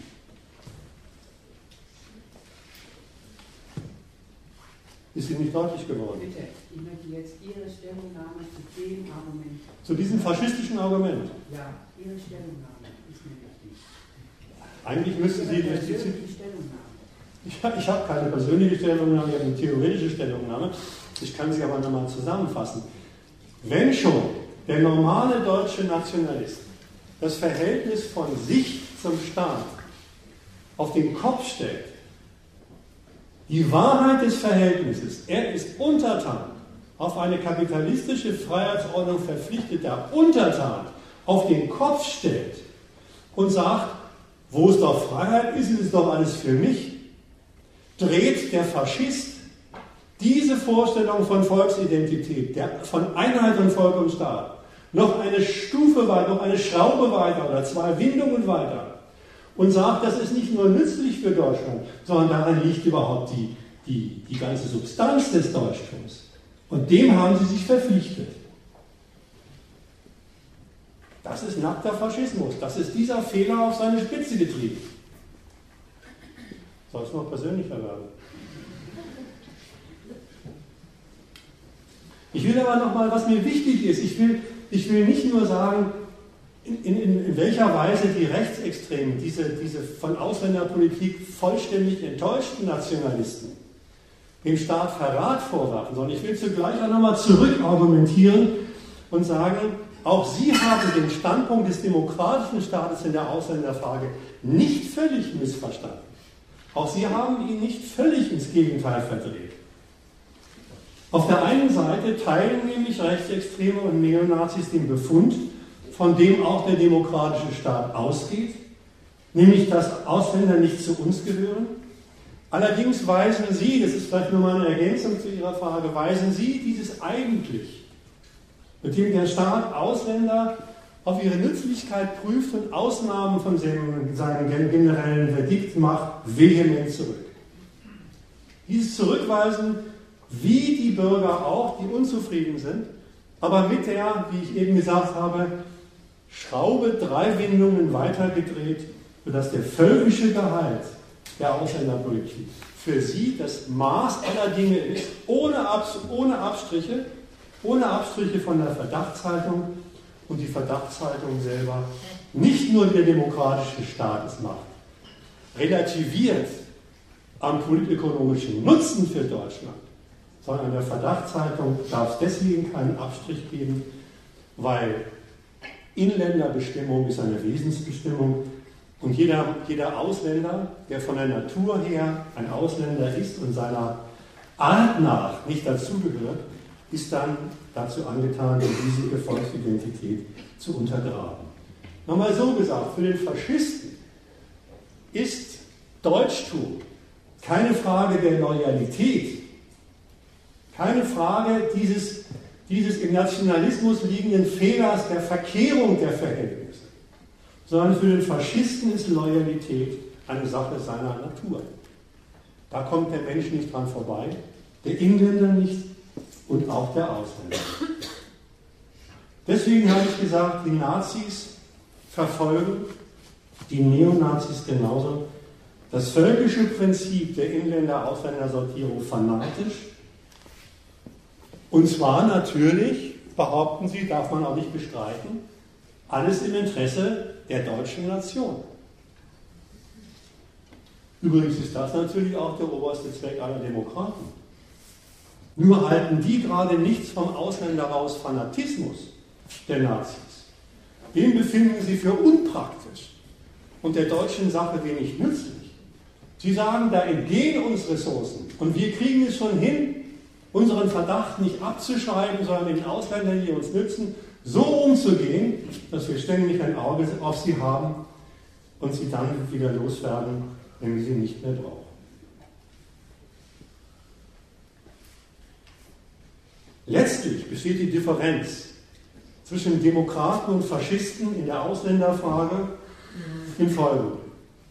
Demokraten relativieren den völkischen Gehalt der Sortierung am nationalen Nutzen, Faschisten nicht. Das ist alles.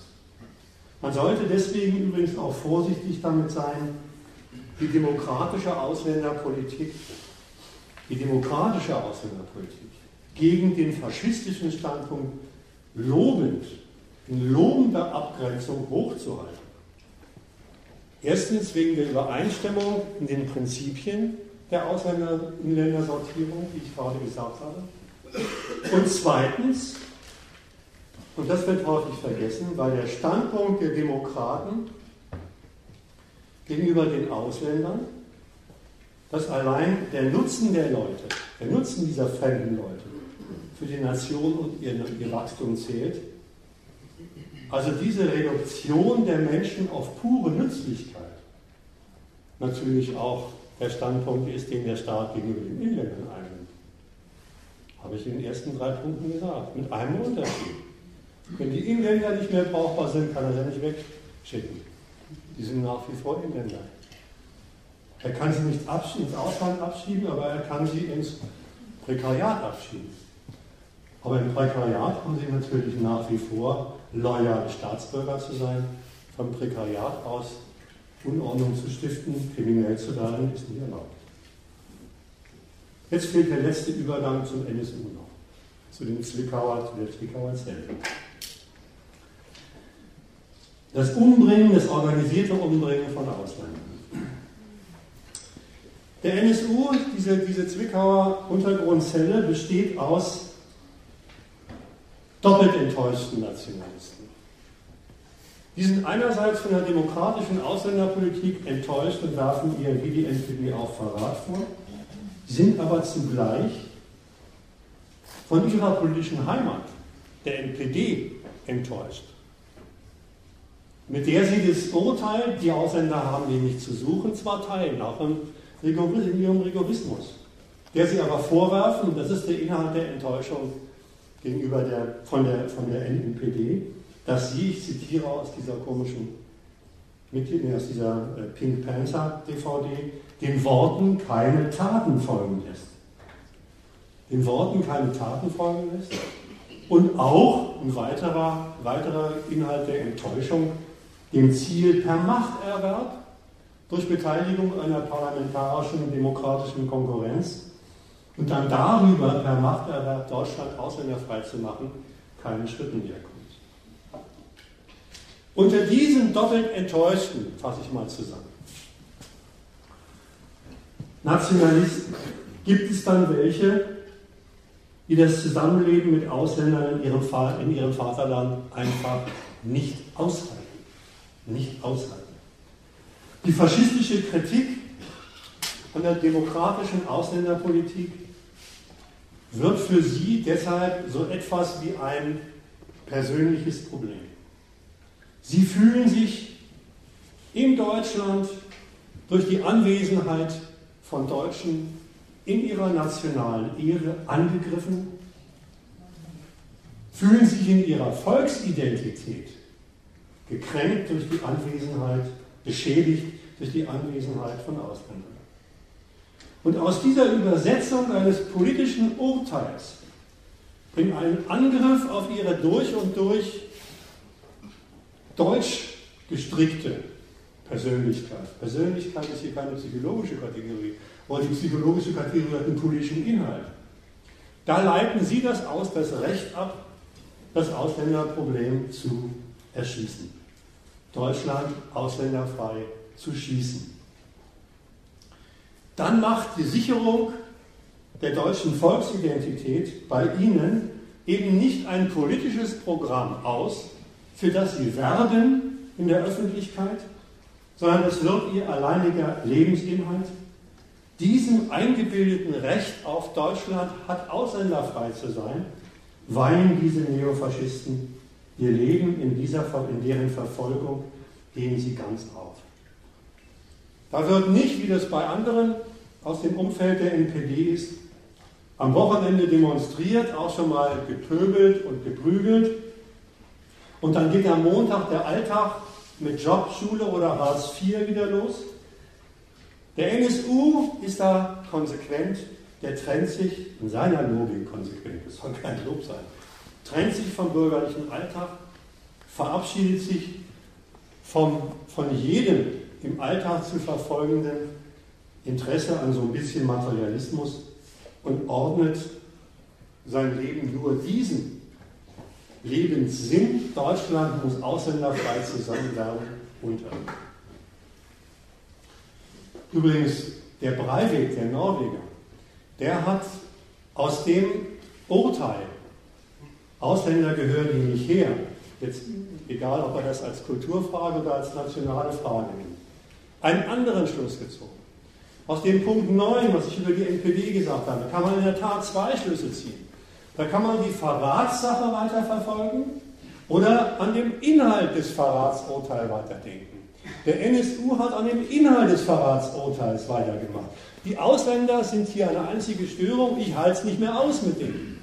Der Breivik hat an dem Verratsurteil weitergemacht und hat auch mit dem Befund Jetzt müssen Taten und nicht Worten her den Verrätern den Kampf angesagt. Den Verrätern den Kampf angesagt und deswegen auf der Insel die Jugendmannschaft der regierenden Sozialdemokraten versucht, das Leben vollständig zu nehmen. Das ist der, das ist der andere Umgang. Verrückt sind die also alle beide nicht. Weder der NSU noch der Breivik. Natürlich ist es eine verrückte Logik, der Umgang in die Praxis natürlich gleichermaßen. Aber verrückt im Sinne von irre sind die nicht. Sie sind, bin ich wieder bei dem NSU, der vorläufige Endpunkt eines Befundes, der mit der staatlichen Menschensortierung nach innen und außer in die Welt gekommen ist, dem, demzufolge sich die Eigenart des Menschen gerade nicht aus dem ergibt, was jedermann so an seinen Lebensinteressen verfolgt, was er dafür ein Mittel einsetzen kann und was er davon hat, sondern aus der erzwungenen Zugehörigkeit zu einem Staatsvolk, mit der ihre Art dann völkisch definiert ist und die sie vor allem anderen auszeichnet.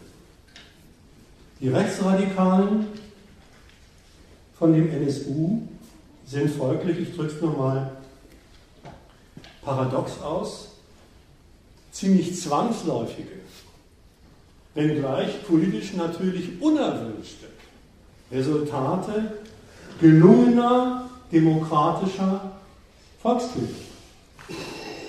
Es ist ein Paradox, war ein Paradox.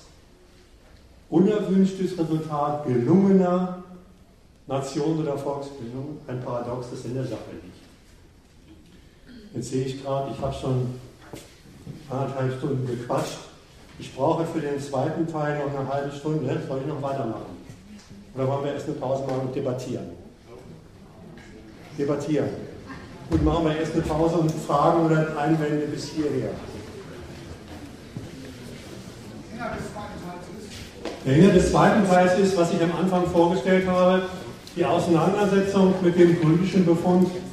Das liegt am Versagen der Staatssicherheitsbehörden, dass diese Zwickauer Zelle zwölf Jahre lang ungestört in Deutschland morden konnte.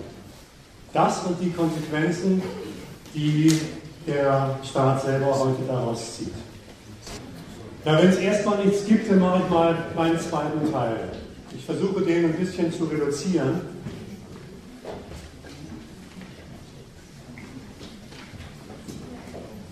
Mein erster Teil hat mit diesem Paradox geendet. NSU als zwangsläufiges, wenngleich unerwünschtes Resultat gelungener demokratischer Nationen. Das sollte der, die Ableitung in den zehn Schritten sein. Oder die Entwicklung der Argumentation in zehn Schritten sein. Unerwünscht ist das Stichwort für den zweiten. Ich habe gesagt, auch das Urteil, die Staatssicherheit hätte versagt, was man ja daran sehen könnte, dass diese Neonazis zehn bis zwölf Jahre unbehelligt, ungehindert, unerkannt, unverfolgt Morden durch Deutschland ziehen konnten. Letzte war ein Zitat aus der Süddeutschen. Unbehelligt, ungehindert, unerkannt, unverfolgt Morden durch Deutschland ziehen konnte. Unbehelligt, unverfolgt? Waren diese Rechtsextremen nicht in den Untergrund abgetaucht? Hatten sie sich nicht regelmäßig neue Identitäten verschafft? Diverse Pässe, wechselnde Wohnungen, Autos mit falschen Kennzeichen zugelegt und so weiter? Unbehelligt, ungehindert? Sind die morgens oder mittags in den Innenstädten mit Knarren wie in der Western, wie im Western durch die, durch die Lande gezogen und haben links und rechts Ausländer abgeschossen? Untergrund. Doch deswegen, weil sie den Sicherheitsbehörden bekannt waren, weil sie von ihnen behelligt und verfolgt wurden, wie intensiv auch immer. Und nur über die Intensität der Verfolgung gibt es ja den Streit.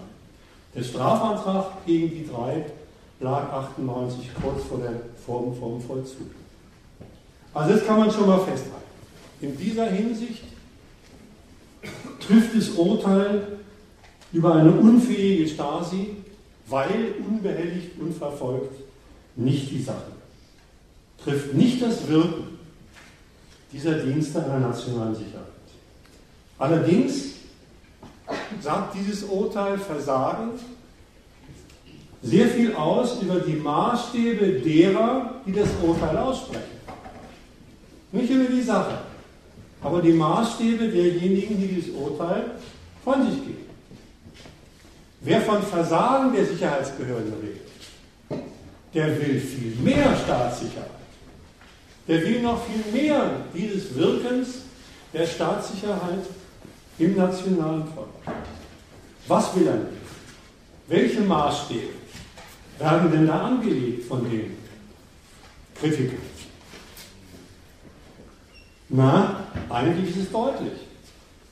Die Ämter, die für die Gesinnungsprüfung aller Deutschen zuständig sind, natürlich auch aller hier lebenden Ausländer, die müssten doch wohl, lautet der Maßstab, in der Lage sein, alle Bürger, die einer falschen, einer störenden Gesinnung überführt oder auch nur verdächtig sind, rund um die Uhr zu kontrollieren.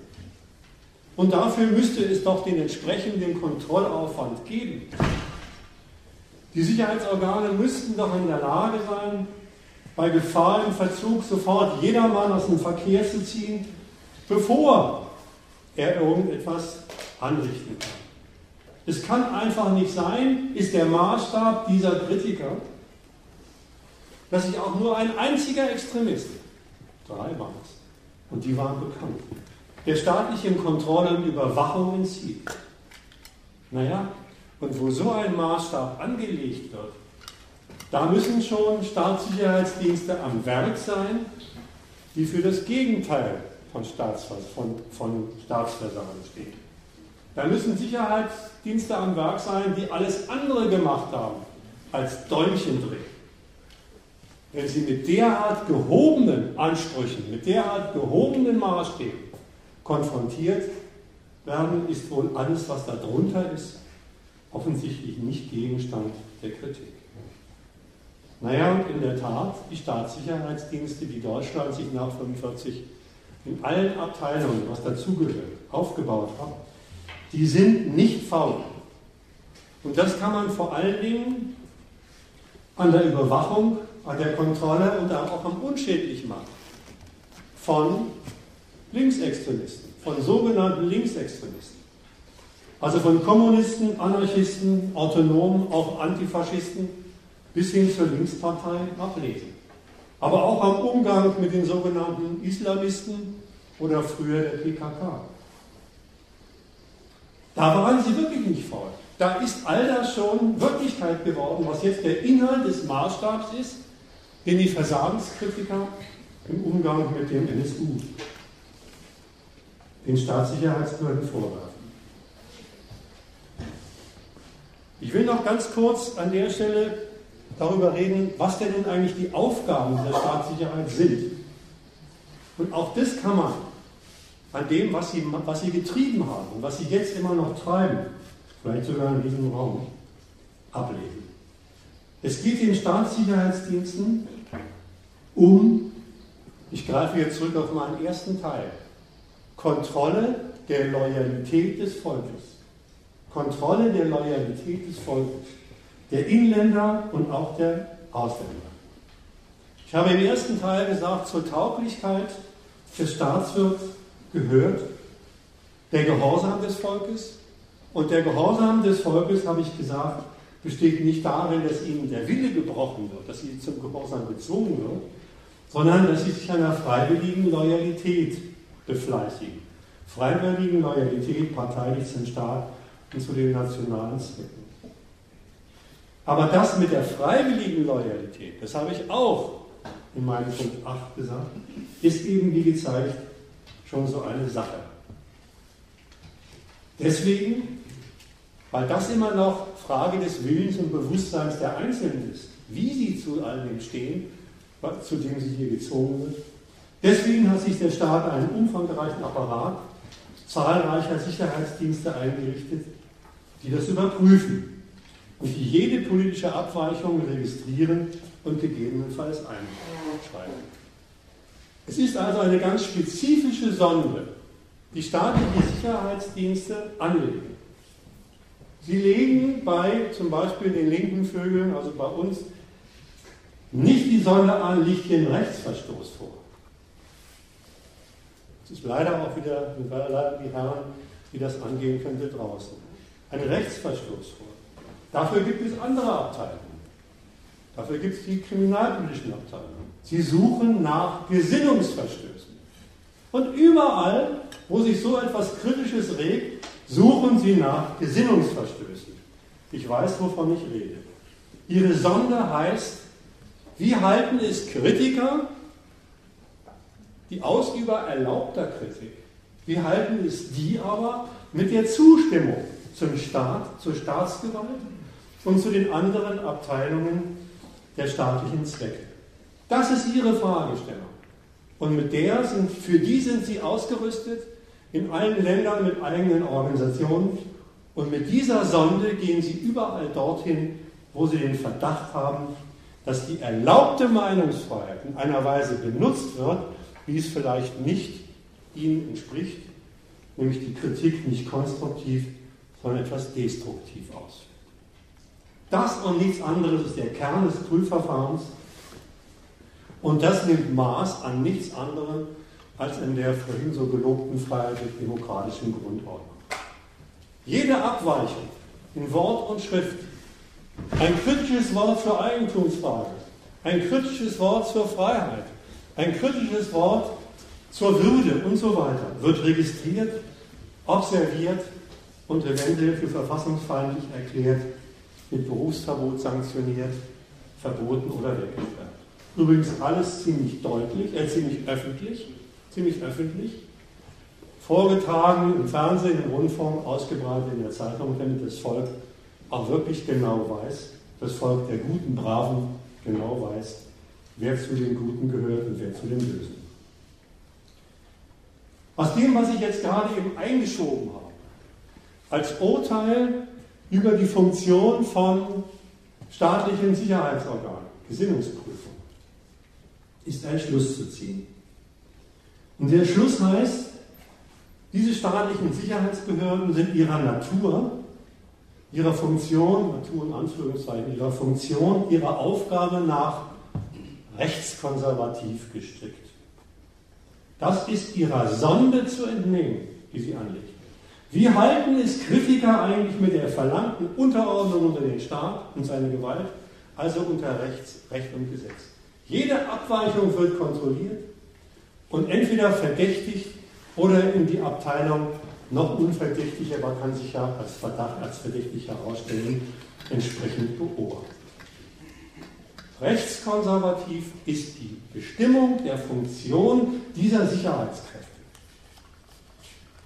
Und daraus sich was, ergibt sich was für das Urteil, dass jetzt nicht nur die linke Antifa, sondern auch die Politik selber als Verdacht an die staatlichen Sicherheitskräfte ausgesprochen hat, kann vielleicht doch was dran sein, dass die Sicherheitsdienste auf dem rechten Auge blind sind. Wie nimmt sich dieses Urteil eigentlich vor diesem Befund?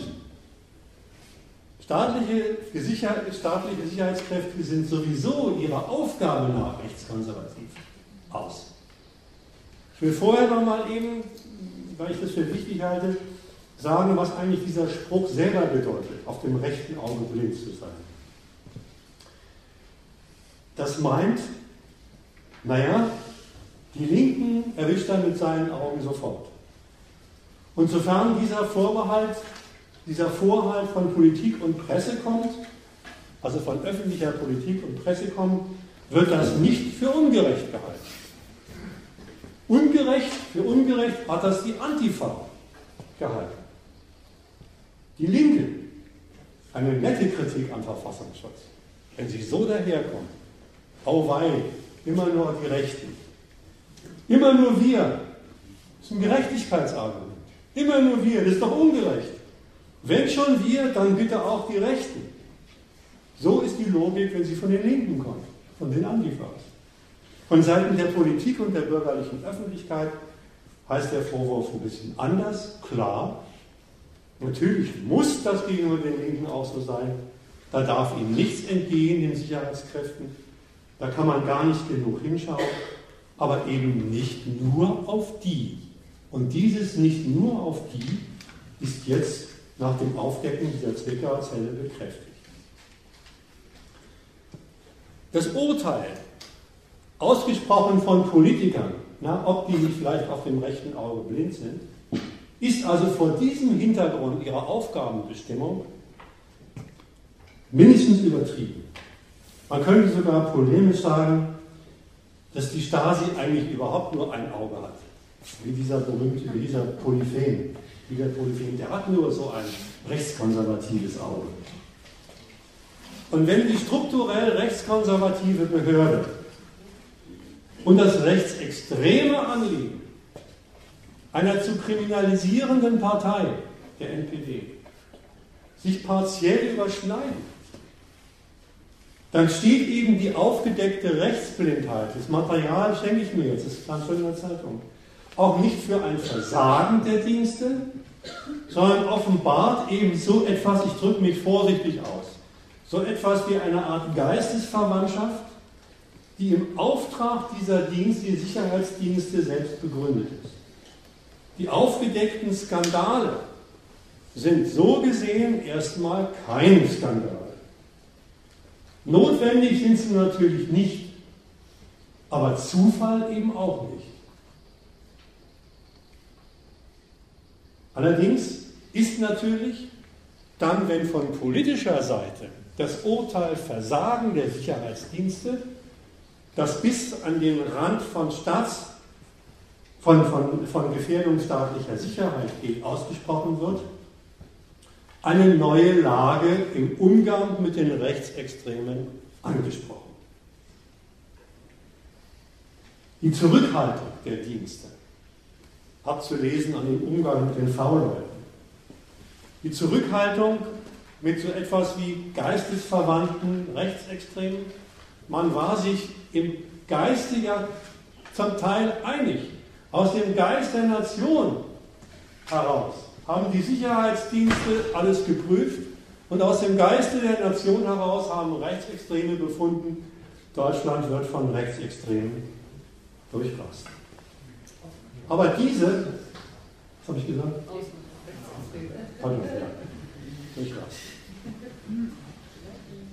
Aber gerade in dieser Frage ist jetzt eine Neubewertung, eine Neubewertung der Lage eingesetzt. Übrigens, dass es eine Neubewertung der, der Lage gibt, kann man auch daran sehen. Die inkriminierten Umgangsweisen mit den V-Leuten, angeblich soll es bis zum Sponsoring gegeben, gegangen sein, die ist schon seit zwei, die ist schon im Jahre 2002, als zum ersten Mal der NPD-Verbotsantrag eingereicht wurde, bekannt gewesen. Und an den Wirken dieser NPD, dieser V-Leute in der NPD, ist der Verbotsantrag auch gescheitert. Damals hieß es aber nicht Versagen. Damals hieß es nicht Gefährdung der nationalen Sicherheit, sondern damals war nur, ich zitiere Schilly, von ermittlungstechnischen Pannen die Rede. Punkt. Heute ganz umgekehrt steht für, da ist eine neue Lagebeurteilung, neue Lagebeurteilung eingerissen und die liegt daran, dass in der Tat in bisher noch nicht bekannter Weise Rechtsextreme sich in den Untergrund begeben haben und als Terrorzelle charakterisiert worden. Als Terrorzelle. Der Innenminister, der hat dazu gesagt, das ist in der Tat ein neues Phänomen. Rechtsterrorismus ist ein neues Phänomen. Und es ist nicht nur so eine, so eine, so eine äh, lapidare Feststellung, sondern das ist mehr, das ist gleich ein Auftrag. Deswegen nur ganz, ganz kurz, was eigentlich mit diesem Befund Terrorismus, Terror gemeint ist. Dieser Befund hat auf der einen Seite was Objektives, steht aber auf der anderen Seite natürlich für ein sehr interessiertes politisches Urteil der Herrschenden und vor allen Dingen der Herrscher über die nationalen Gewaltapparate. Zum Ersten, Terroristen, das sind welche, die sich sozusagen aus ihrem Privatleben heraus, also nicht als staatliche Armee, als staatliches Militär, organisiert und zu Gewalttätern, als Gewalttäter ausstaffiert haben. Und die wegen ihrer fehlenden Mittel, sie sind eben kein Militär, aus dem Untergrund heraus und nicht wie es ihnen immer absurderweise vorgeworfen wird, in offener Feldschlacht der NATO gegenübertreten. Das heißt, aus ihrer Ohnmacht, sie haben nicht vergleichbare Mittel wie die, mit denen sie sich messen wollen, denen sie Schaden zufügen wollen, haben sie nicht den Schluss gezogen, dann müssen wir es eben lassen. Wir haben nicht die Mittel. Militärisch, gewaltmäßig müssen wir es lassen sondern sie haben den Schluss gezogen, wir ziehen in den Untergrund. Übrigens ist das natürlich auch keine, keine freiwillige Entscheidung. Man kann es natürlich einmal so machen. Auch, auch, auch, ein, auch eine, auch eine Al-Qaida hätte nichts dagegen gehabt, wenn sie einen Militärapparat wie die NATO gehabt hätte, mit der sie dann den, den Amerikanern entgegen, hätte entgegentreten können. Das ist nicht ihre freiwillige Entscheidung. Und sie haben aber aus der Ohnmacht, die sie vorgefunden haben, nicht den Schluss gezogen, wir lassen es, den Untergrund. Das trägt ihm das Urteil feige an. feige. Und die Toten, die sie produzieren, sind dann sinnlose Tote. Sinnlos deswegen, weil die Zivilisten treffen und weil die Zivilisten nicht die Kollateralschäden sind, die bei jedem militärischen Manöver sowieso anfallen, sondern weil sie auch Zivilisten gezielt angreifen, 9-11 und so weiter, um dem anderen Staat Schaden zuzufügen.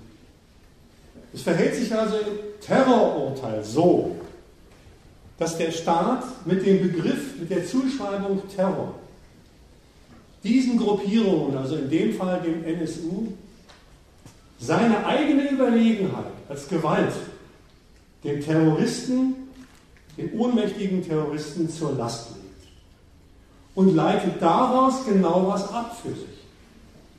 Er fällt dann mit diesem Urteil eine moralische Verurteilung, sinnlos feige, und diese moralische Verurteilung geht zusammen, fast identisch ist sie mit dem Beschluss zur Totalbekämpfung, zur rücksichtslosen Totalbekämpfung.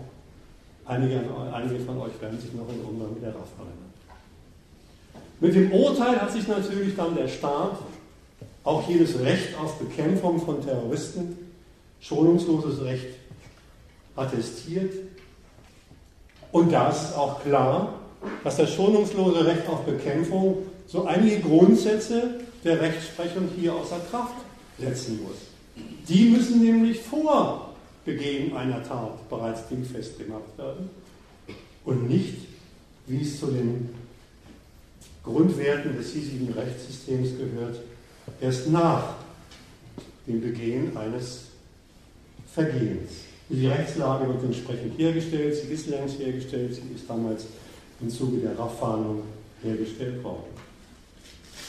Die Sicherheitsdienste stellen sich also neu auf und sie werden mit neuen Instrumenten versehen, was alles dazugehört, neben dem, was es ohnehin schon aus dem Umgang mit dem Linksextremismus gibt, kann man in der Zeitung nachlesen, das lasse ich jetzt mal weg. Einerseits gibt es das bereits im Umgang mit Islamisten, wird auch ausgesprochen, wir müssen dieses Instrumentarium nur auf die anwenden. Andererseits entdecken sie immer wieder einiges Neues. Ich kürze jetzt ein bisschen ab. Ich wollte nur noch was zum NPD-Verbot sagen. Das mache ich aber nicht mehr. Es ist klar, dass sich mit dieser Sorte Kennzeichen des Rechtsextremismus als Terrorismus, ja, man hat ja gleich ein ganzes Sumpf, ein ganzes Umfeld entdeckt und die NPD zum Humus des Terrorismus erklärt. Eine wunderbare Gelegenheit ergibt, jetzt mit dem Antiterrorismus in Sachen Rechtsextremismus zugleich auch die NPD fertig zu machen. Sozusagen zwei Fliegen einer Klappe zu schlagen. Einerseits den Antiterrorismus auf den Rechtsextremismus auszudehnen und auf der anderen Seite eine politische Konkurrenz, die NPD zu verbieten, fertig zu machen. Mein letztes Argument bezieht sich auf einen Befund zur Sache, der von liberalen und kritischen Menschen häufig vorgetragen wird. Die sagen nämlich, man kann doch eine unerwünschte Gesinnung weder verbieten noch verhaften. Das geht doch nicht. Natürlich wissen das auch alle Verbotsfreunde. Sieht man daran, dass es die Verbotsfreunde wissen, dass es immer eine Debatte gibt. Ist es besser, die NPD zu verbieten? Oder kann man sie besser kontrollieren, wenn sie im Obergrund argumentieren? Nun ist das Blöde an der gegenwärtigen Lage aber die, dass sich diese Alternative, verbieten wir sie, dann gehen sie im Untergrund, verbieten wir sie nicht, können wir sie besser im Obergrund kontrollieren, gar nicht mehr stellt, denn jetzt ist beides da. Die NPD im Obergrund und Rechtsextreme im Untergrund. Wie viel noch immer ist mir wurscht, das weiß ich nicht. Deswegen fällt Ihnen mal wieder ein, das war auch in der Bundestagsentschließung mit drin, wir sind entschlossen, die politisch-gesellschaftliche Auseinandersetzung mit Rechtsextremismus und ihren Verbündeten vertieft fortzusetzen. Wie sieht denn das eigentlich aus? Gegenwärtig kriegt man nur mit Rasterfahndung gegen Rechtsextreme und einiges weitere, Ausdehnung der Datenüberwachung und ein Streit zwischen Frau Leuthäuser-Schnarrenberger und und dem Innenminister, was eigentlich dazu zählt, wenn man sich in die Rasterfahndung reinschreibt, alle diejenigen müssen beobachtet werden, die sich über Gewalt äußern. Was fällt eigentlich drunter? Das ist ein schöner Streit. Da ist der Innenminister natürlich weniger großzügig als die FDP, FDP-Tussi. Das, ist der, das ist der Streit. Ansonsten kann man festhalten, und das ist, glaube ich, nicht ganz unwichtig, dass die ganze Debatte, die gegenwärtig läuft, die Aufarbeitung in Anführungszeichen dieses Terrorfalls, selbst so etwas wie Überzeugungsarbeit im Volk, im patriotischen Volk natürlich leistet. Auf jeden Fall soll die Debatte dem Volk Folgendes klar machen. Naja, der NSU und sein gesamtes Umfeld bis hin zur NPD, das gehört, die gehören nicht zu Deutschland. Für die muss man sich ja als Deutsche schämen. Ich erinnere den Anfang. Die beschmutzen deutsches Ansehen und wecken im Ausland den Verdacht, es sei vielleicht bald mal wieder so weit in Deutschland. Das sind Botschaften, denen eine gewisse Wirksamkeit bei guten deutschen Nationalisten nicht abgesprochen werden kann. Dieses Urteil ist übrigens auch gar nicht neu, sondern war bislang schon immer der Grund dafür, der Grund für einen Widerspruch.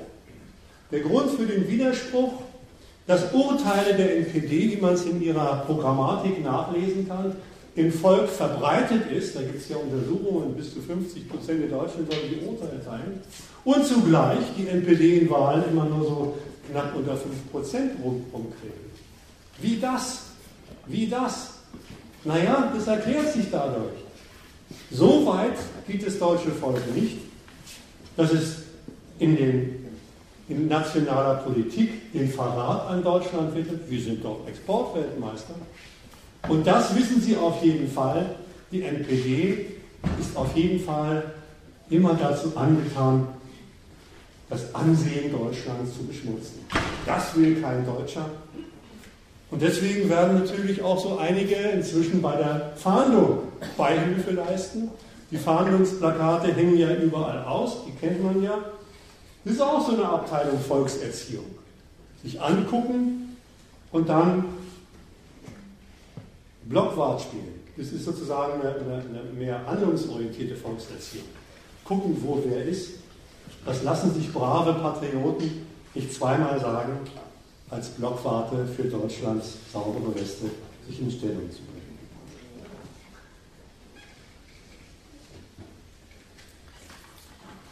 All das, das ist die Art und Weise der, wie es bei der im Bundestag hieß, politisch-gesellschaftlichen Auseinandersetzung immer so dünn zugeht, dass es sich sowieso immer wieder nur auf patriotische Botschaften, die sich aus der gewaltmäßigen Umgangsweise mit dem Rechtsextremismus ableiten lassen, ist, ist kein Zufall.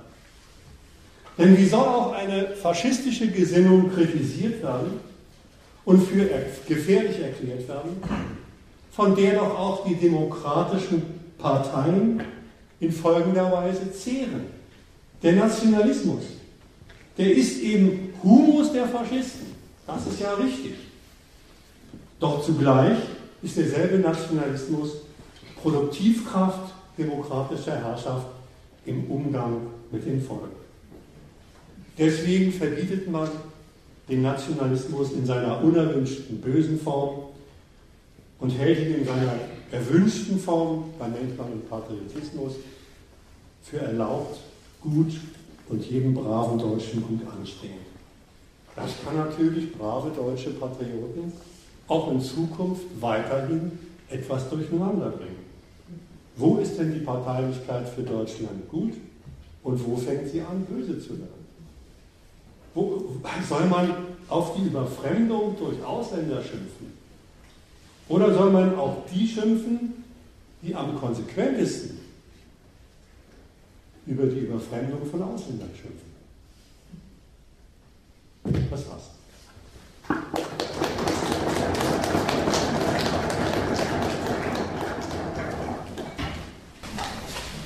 habe noch mal eine Nachfrage zum Argument, das nicht ganz klar geworden ist Vortrag. Und zwar äh, auf dem rechten Auge. Bitte nochmal. Auf dem rechten Auge. Ja. Äh, wenn man das so mal äh, sich zuerst angeguckt hat und nicht so groß überlegt hat, schien das ja eigentlich auch eine naheliegende Erklärung, weil äh, es ist irgendwie sehr vorstellbar, dass äh, die Landesverfassungsschutz und was weiß ich, was für alle noch äh, mit äh, in der Szene drin sind und äh, die ja auch finanzieren zum Teil und ähm, irgendwie nicht durchblicken. Hat, also sozusagen nicht mitkriegen, dass da ein, ein, ein, eine Gesinnung in, in, in, eine praktische Tat übergeht und Leute umbringt. weil du hast als Erklärung angeboten Rechtskonservatismus. Und ähm, mir ist jetzt sozusagen der Inhalt nicht äh, klar dahingehend, was die teilen. Also was teilen die an der Stelle sozusagen die Verfassungsschutzleute mit den, äh, mit den rechten Terrorleuten? Äh, das ist mir nicht so super klar. Also erstens, auf dem rechten Auge blind. Muss man eigentlich genau umdrehen. Man muss sagen, nee, das rechte Auge haben Sie sehr offen weil das nämlich das zentrale Auge ist. Bloß was heißt da eigentlich? Rechtes Auge. Du hast richtig, mich richtig zitiert, wie ich gesagt habe, rechts, rechtskonservativ. Dazu noch was.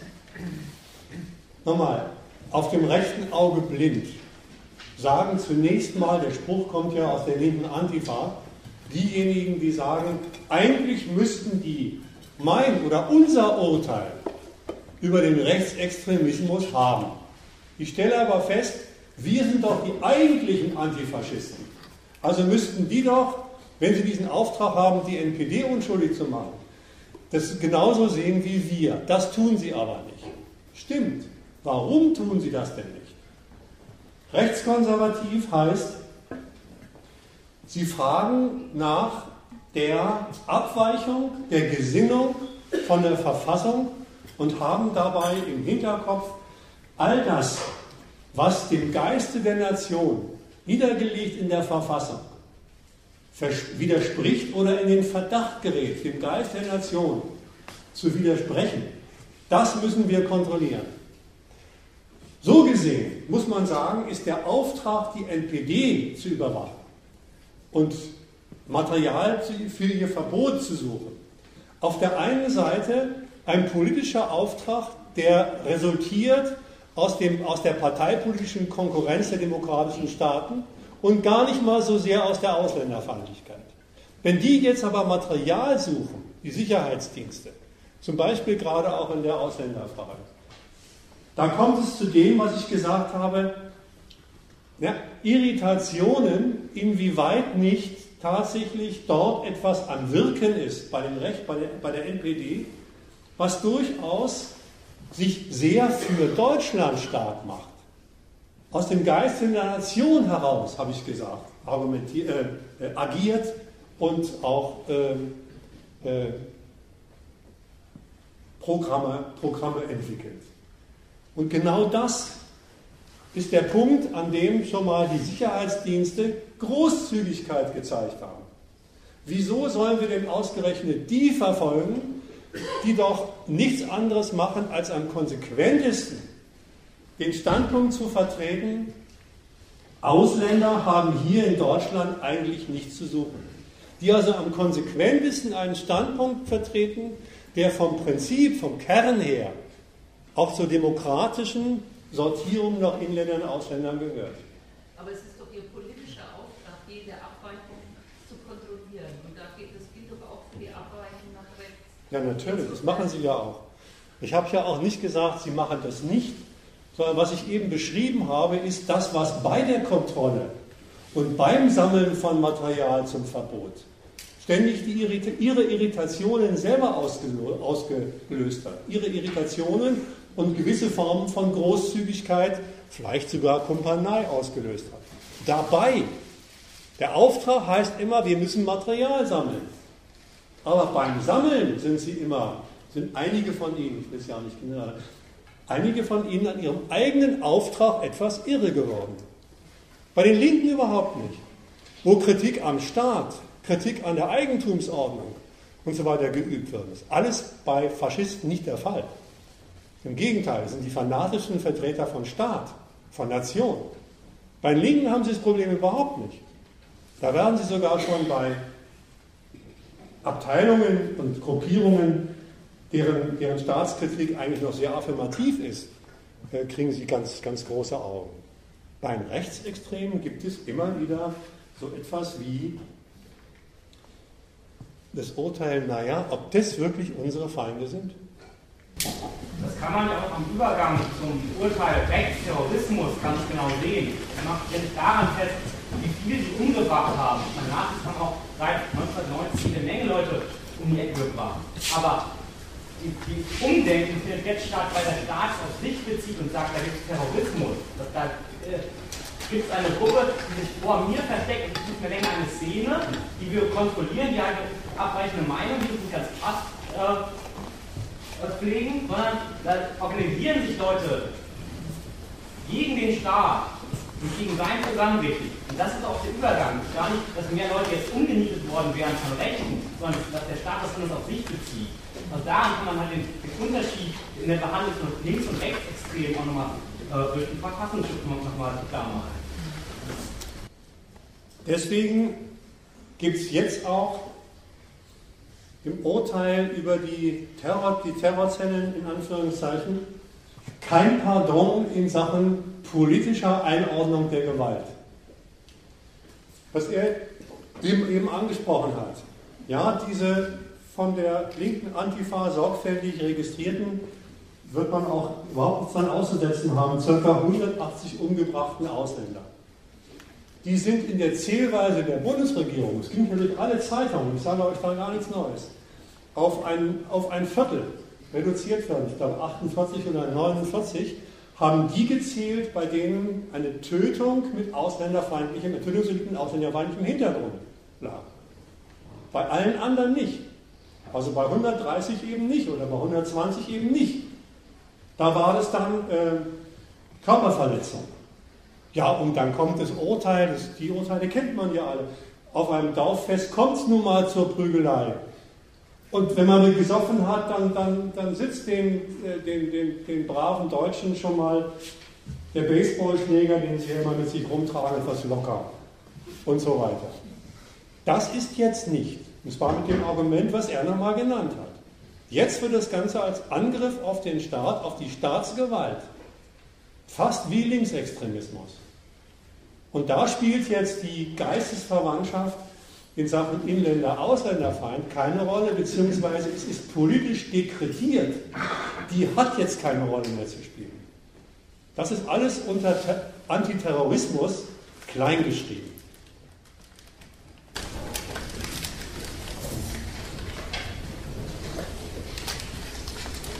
Also deine Erklärung ist, weil es sich in dem, was sie denken, so nahe sind, ist das für die so schwer, äh, äh, die Abweichung tatsächlich dingfest zu machen, weil die Abweichung nach links ist klar links festzumachen an, äh, äh an äh, Angriff auf die staatliche Ordnung, eine andere Eigentumsordnung zu haben. Da haben die kein geistiges Problem mit. Während äh, bei Abweichung nach rechts quasi äh, äh, aufgrund des Denkens so das schwer finden. Du, deine, deine Formulierung, weil sie sich so nah sind, die gefällt mir schon wieder nicht. Ich habe es absichtlich anders gesagt. Sie entdecken in dem, was diese Rechtsextremisten in Sachen Ausländerpolitik machen, ein Urteil über die Ausländer, das ihnen nicht ganz fremd ist, weil sie es ja selber gelernt haben.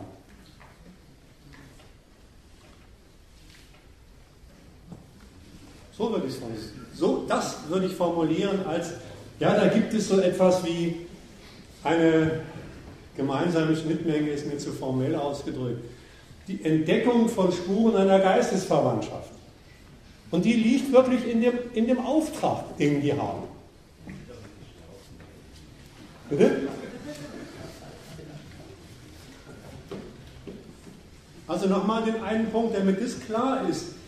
Dieses Urteil Kumpanei, Komplizenschaft, als ob die als ob die Verfassungsorgane und die NPD praktisch nur zwei Abteilungen derselben Organisation gewesen sind, ist alles Quatsch. Mein Einstieg hieß, ich wollte erklären, wie in der Verfolgung, in dem Verfolgungsauftrag, in dem Auftrag, Gesinnungsprü als Gesinnungsprüfer Prüfer tätig zu sein und abweichende Gesinnungen zu entdecken, wie sie da in der Folgung dieses Auftrags auf was gestoßen sind auf die Differenz zwischen Linksextremismus und Rechtsextremismus. Und diese Differenz ist ihnen jetzt verboten.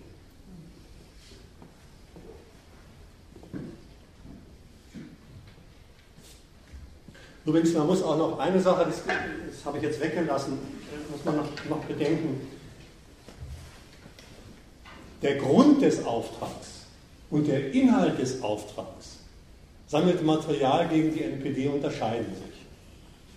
Der Grund des Auftrags ist ja ein politischer Auftrag gewesen. Heißt, wir wollen die NP, diese Abteilung nicht als Konkurrenz in unserem demokratischen Laden haben.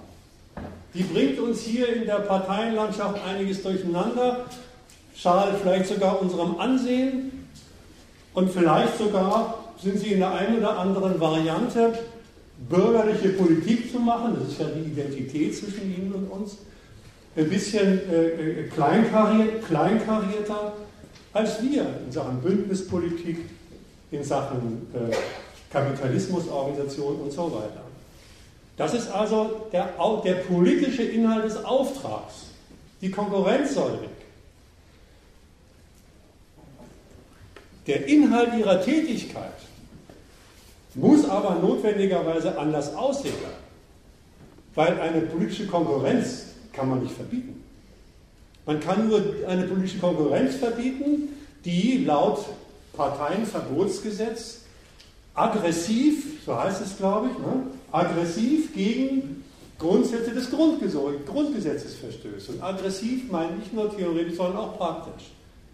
Das ist ein kleiner Widerspruch in, ganzen, in, in der ganzen Betätigung. Als Konkurrenz, die man nicht haben will sollen sie verboten werden. Zugleich sollen sie aber nicht als Konkurrenz dingfest gemacht werden, sondern als Verfassungsfeinde dingfest gemacht werden. Das ist schwierig. Und die Schwierigkeiten dabei haben diejenigen zu spüren bekommen oder gemerkt, die 2000 bis 2002 den Verbotsantrag formuliert haben. Die haben nämlich in den Papieren der NPD, in den Programmen der NPD gewühlt und festgestellt, hm, da werden wir überhaupt nicht fündig. Da finden wir nichts von dem, wo wir sagen können, grober, fahrlässiger, aggressiver Verstoß gegen die Verfassung. Schaut mal rein in das neue Programm der NPD. Ich habe das ein bisschen auseinandergenommen, die ganze Sache dann in meinem neuen Buch. Schaut mal rein, googelt mal in das Programm rein. Das ist, man soll nicht sagen, das ist Dreckslektüre, Dreckslektüre, die geht mich nichts an. Ihr werdet euch wundern, was da alles drin steht. Und das heißt nicht, dass die NPD, äh, wie es die Antifa sofort sagt, Kreise, gefressen hätte, dass ich Wölfe mit Schafpelzen tarnen würde. Das stimmt nicht. Die können bloß den Faschismus in Formulierungen nicht entdecken, den, sie, den die Faschisten zu einem großen Teil mit demokratischer Politik teilen. Das ist das Dilemma der, des Auftrags an die Stasi, Material zum Verbot zu suchen für eine Partei, die doch als Konkurrenz aus dem Verkehr gezogen werden soll. Das Problem haben Sie jetzt immer noch und meinen es lösen zu können mit dem Hinweis, ah, NPD ist der Humus des Terrorismus. Und da passieren dann so absurde Geschichten, dass plötzlich, das muss ja bewiesen werden, dass plötzlich lauter Funktionäre oder ehemalige Funktionäre oder, oder Randfiguren der NPD dingfest gemacht werden, die, denen nachgewiesen wird, die hätten früher mal selbst einen, äh, einen Baseballschläger benutzt oder selbst mal einen Molly geschmissen und so weiter oder einen Stein geschmissen. Und das soll dafür hinreichend sein, um Material zu finden, die dem, das dem Parteienverbotsgesetz äh, entspricht. Äh, übrigens, wenn man danach was haben die Parteien in ihrer Jugend gemacht, Parteifunktionäre in der Jugend gemacht, vorgehen würde. Dann müsste man Hälfte der SPD, die Grüne und die Linke erst recht auf dem Verkehrsweg. Was aber noch wichtig ist an, an der Stelle, noch, noch eine letzte Bemerkung dazu. Ähm, ich finde es ein Skandal, dass auch innerhalb der linken Antifa in der Regel, ich weiß, es gibt Ausnahmen, das Verbot der NPD gefordert wird. Dass Einwände gegen das NPD-Verbot von der linken Antifa nur heißen, das reicht nicht aus. Und dann kommt das Argument, Gesinnung kann man nicht verhaften. Aber im Prinzip wären sie schon dafür. Im Prinzip wären sie schon dafür, eine im Volk verbreitete Gesinnung, die fußt auf Nationalismus, die bloß den Nationalismus dreht hin zum enttäuschten Nationalismus, per Verbot, also per Kriminalisierung und per juristischer Aktion wegzusperren. Diese Sorte Auseinandersetzung in Anführungszeichen finden Teile der linken Antifa durchaus salonfähig, obwohl sie selbst doch ständig auf jeder Antifa, jeder Demonstration gegen Nazis erfahren könnten, welche Stellung die Staatssicherheitsorgane ihnen gegenüber haben. Also wenn hier welche dabei sind aus der Ecke und das Teil geteilt haben, entweder aufstehen und sagen, ist aber nicht so gemeint oder Gegenargumente oder darüber nachdenken. Jetzt habe ich wieder einen halben Vortrag gehalten, Entschuldigung. Ja, weiter. Einwände.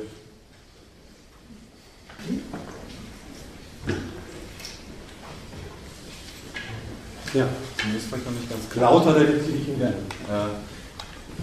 ich würde ganz gerne nochmal zu einem Punkt zurück, und zwar äh, diese Identifikation ähm, des Verfassungsschutzes mit, äh, mit den Zielen der NPD. Es gibt ja dennoch auch Differenzen. Also Sie äh, legen ja nicht wie die Linke jetzt ähm, also den Staat in, also sie lehnen ja den Staat in seiner gegenwärtigen Form jetzt als demokratischen Staat schon ab. Also für andere Formen, so ein Staatsraumstaat, Führerstaat. Und ähm, auch bei der Wirtschaftsordnung ist ja doch eher eine weniger liberale Auffassung aus der Ecke vertreten, sondern es geht mehr in, in Richtung irgendwie, ja, Korporatismus, Sozialdemokratie vielleicht auch.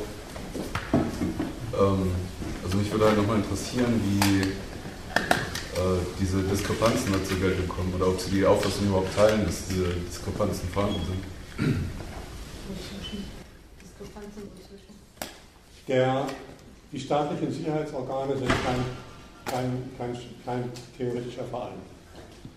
Schon gar kein kritischer theoretischer Verein, dem es darauf ankäme, genau herauszufinden, wie jetzt nun die Staatskritik der Faschisten aussieht, wie jetzt nun die Kapitalismuskritik von Faschisten aussieht.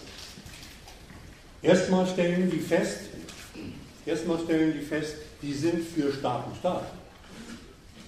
Und die Sicherung des starken Staates, seine Befreiung von allen Abweichlern, ist ein Auftrag der Staatssicherheit. Dass sich die Faschisten unter starkem Staat immer noch was anderes vorstellen, sieht man darin, dass ihr Urteil starker Staat zugleich die Kritik an der gegenwärtigen Staatspolitik einschließt. Sie sagen, die demokratischen Politiker verraten unser Ziel eines starken Staates. Das ist natürlich Sache der Staatssicherheit nicht. Die arbeiten ja im Auftrage gerade dieser in Anführungszeichen Verräter. Bei dem, was du über, den, über die, die, den, die NPD und den Kapitalismus gesagt hast, nur ganz kurz, da habe ich auch mehr da in dem Buch drin geschrieben. Ähm, denen fällt erstmal gar nicht auf, dass es Kapitalismuskritiker sind, die Faschisten. Schon gar nicht fällt ihnen ein, welche Sorte Faschismuskritik, welche Sorte Kapitalismuskritik sie haben. Das ist eine Sache, mit der wir uns mal hier beschäftigen. Und mit der sich vor allen Dingen die Antifa beschäftigen muss. Die wie, wie konsterniert vor Demonstrationen standen, äh, bei, das war das Heiligendamm, gegen Sozialabbau, Hartz IV, gegen Krieg wo die mit, Para mit Parolen und mit, mit, mit Plakaten rumliefen, mit denen, von denen, die sich von denen der, der linken Antifa überhaupt nicht mehr unterschieden hat. Das ist, das ist nicht die Sache des, des, der Staatssicherheit. Der Staatssicherheit sagt, es, gibt es eine Gesinnung, die die Grundlagen des Kapitalismus angreift. Und dann müssen wir sagen, nö, da ist nichts. Wenn sie überhaupt diese Sonde ausfahren. Die sind keine Kritiker des Privateigentums. Die sind keine Kritiker der Geldwirtschaft. Die sind keine Kritiker der Kreditwirtschaft. Die sind keine, doch Kritiker der Konkurrenz sind sie, aber das geht in Staatssicherheit sowieso nichts an. Das sind aber alles Fragen, die uns interessieren müssten. Was, was ist eigentlich von, von Faschisten zu halten, die mit Transparenten rumlaufen, auf denen steht, das System muss weg? Hä? Hochinteressant. Aber da ist ja noch ein anderer Aspekt, zumindest bei den deutschen Faschisten. Da sind immer fließende Übergänge in der praktischen Politik zur Rechtfertigung von Völkermord. Und das tun ja die neuerdings auch, zum Teil unverhüllt wieder.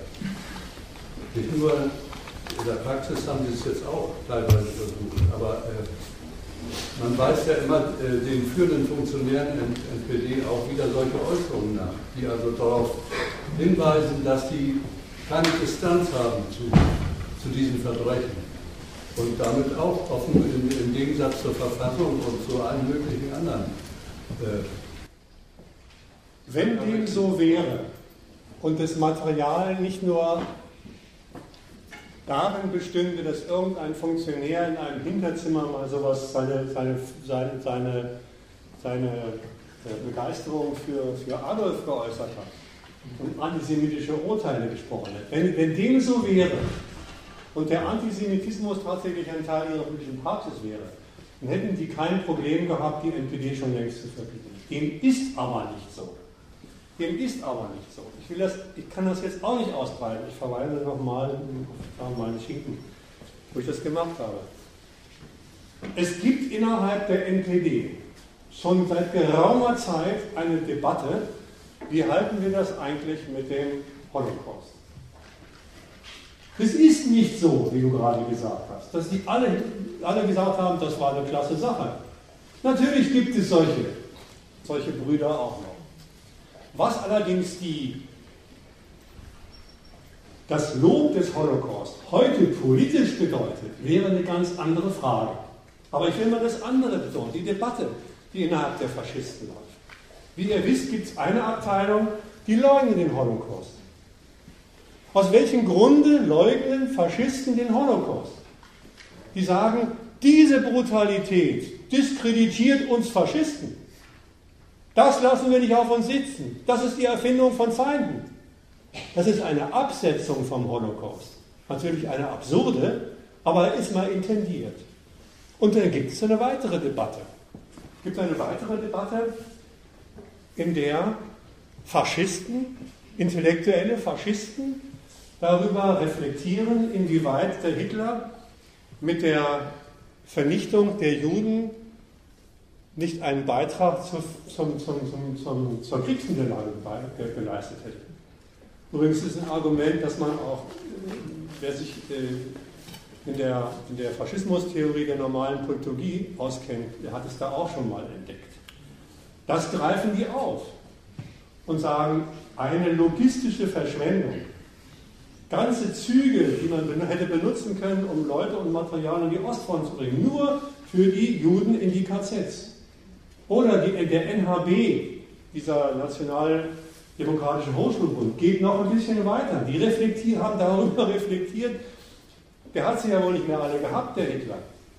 So was Idiotisches.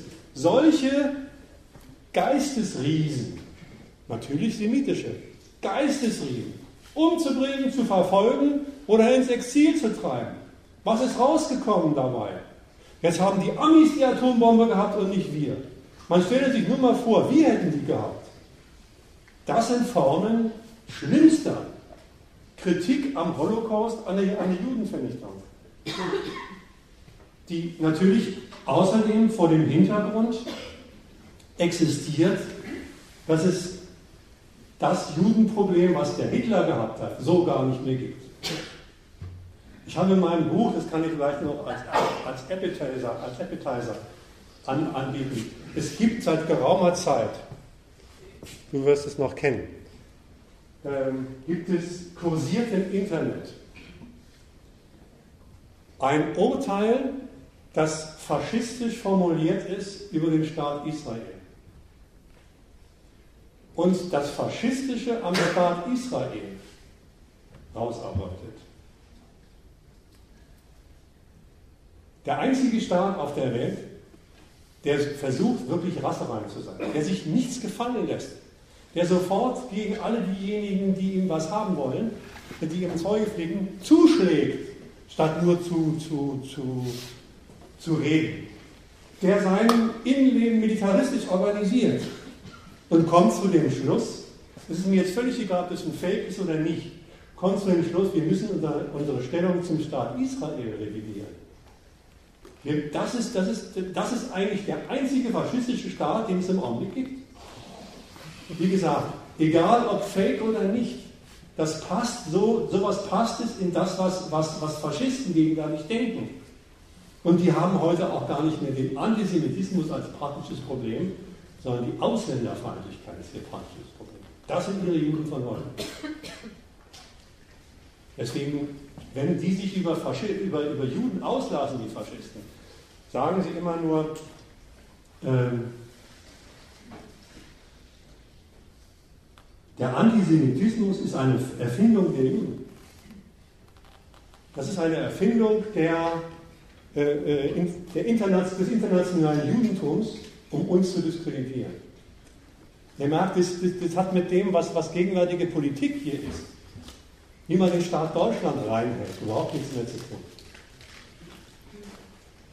Also ich, es gibt natürlich solche Abteilungen noch, wie du genannt hast, völlig, völlig klar. Aber ich bitte bloß aufzupassen, der, die NPD und alles, was an, an, an, an Rechtsextremismus da drin und drumherum ist, ist nicht identisch mit einer 1 zu 1 Auflage des Dritten Reiches, des deutschen Faschismus von 33 bis 45. Ist ja, wäre ja auch idiotisch. Wäre ja auch idiotisch. Aber jetzt, ja, alles weitere kann man nicht lesen. Also muss man schon ein bisschen, bisschen gucken, was da im Augenblick so, so, so schwer es vielleicht einem auch fällt, aber da muss man mal in den Dreck rein. Geht nicht anders. Ich habe es irgendwie auch gemacht.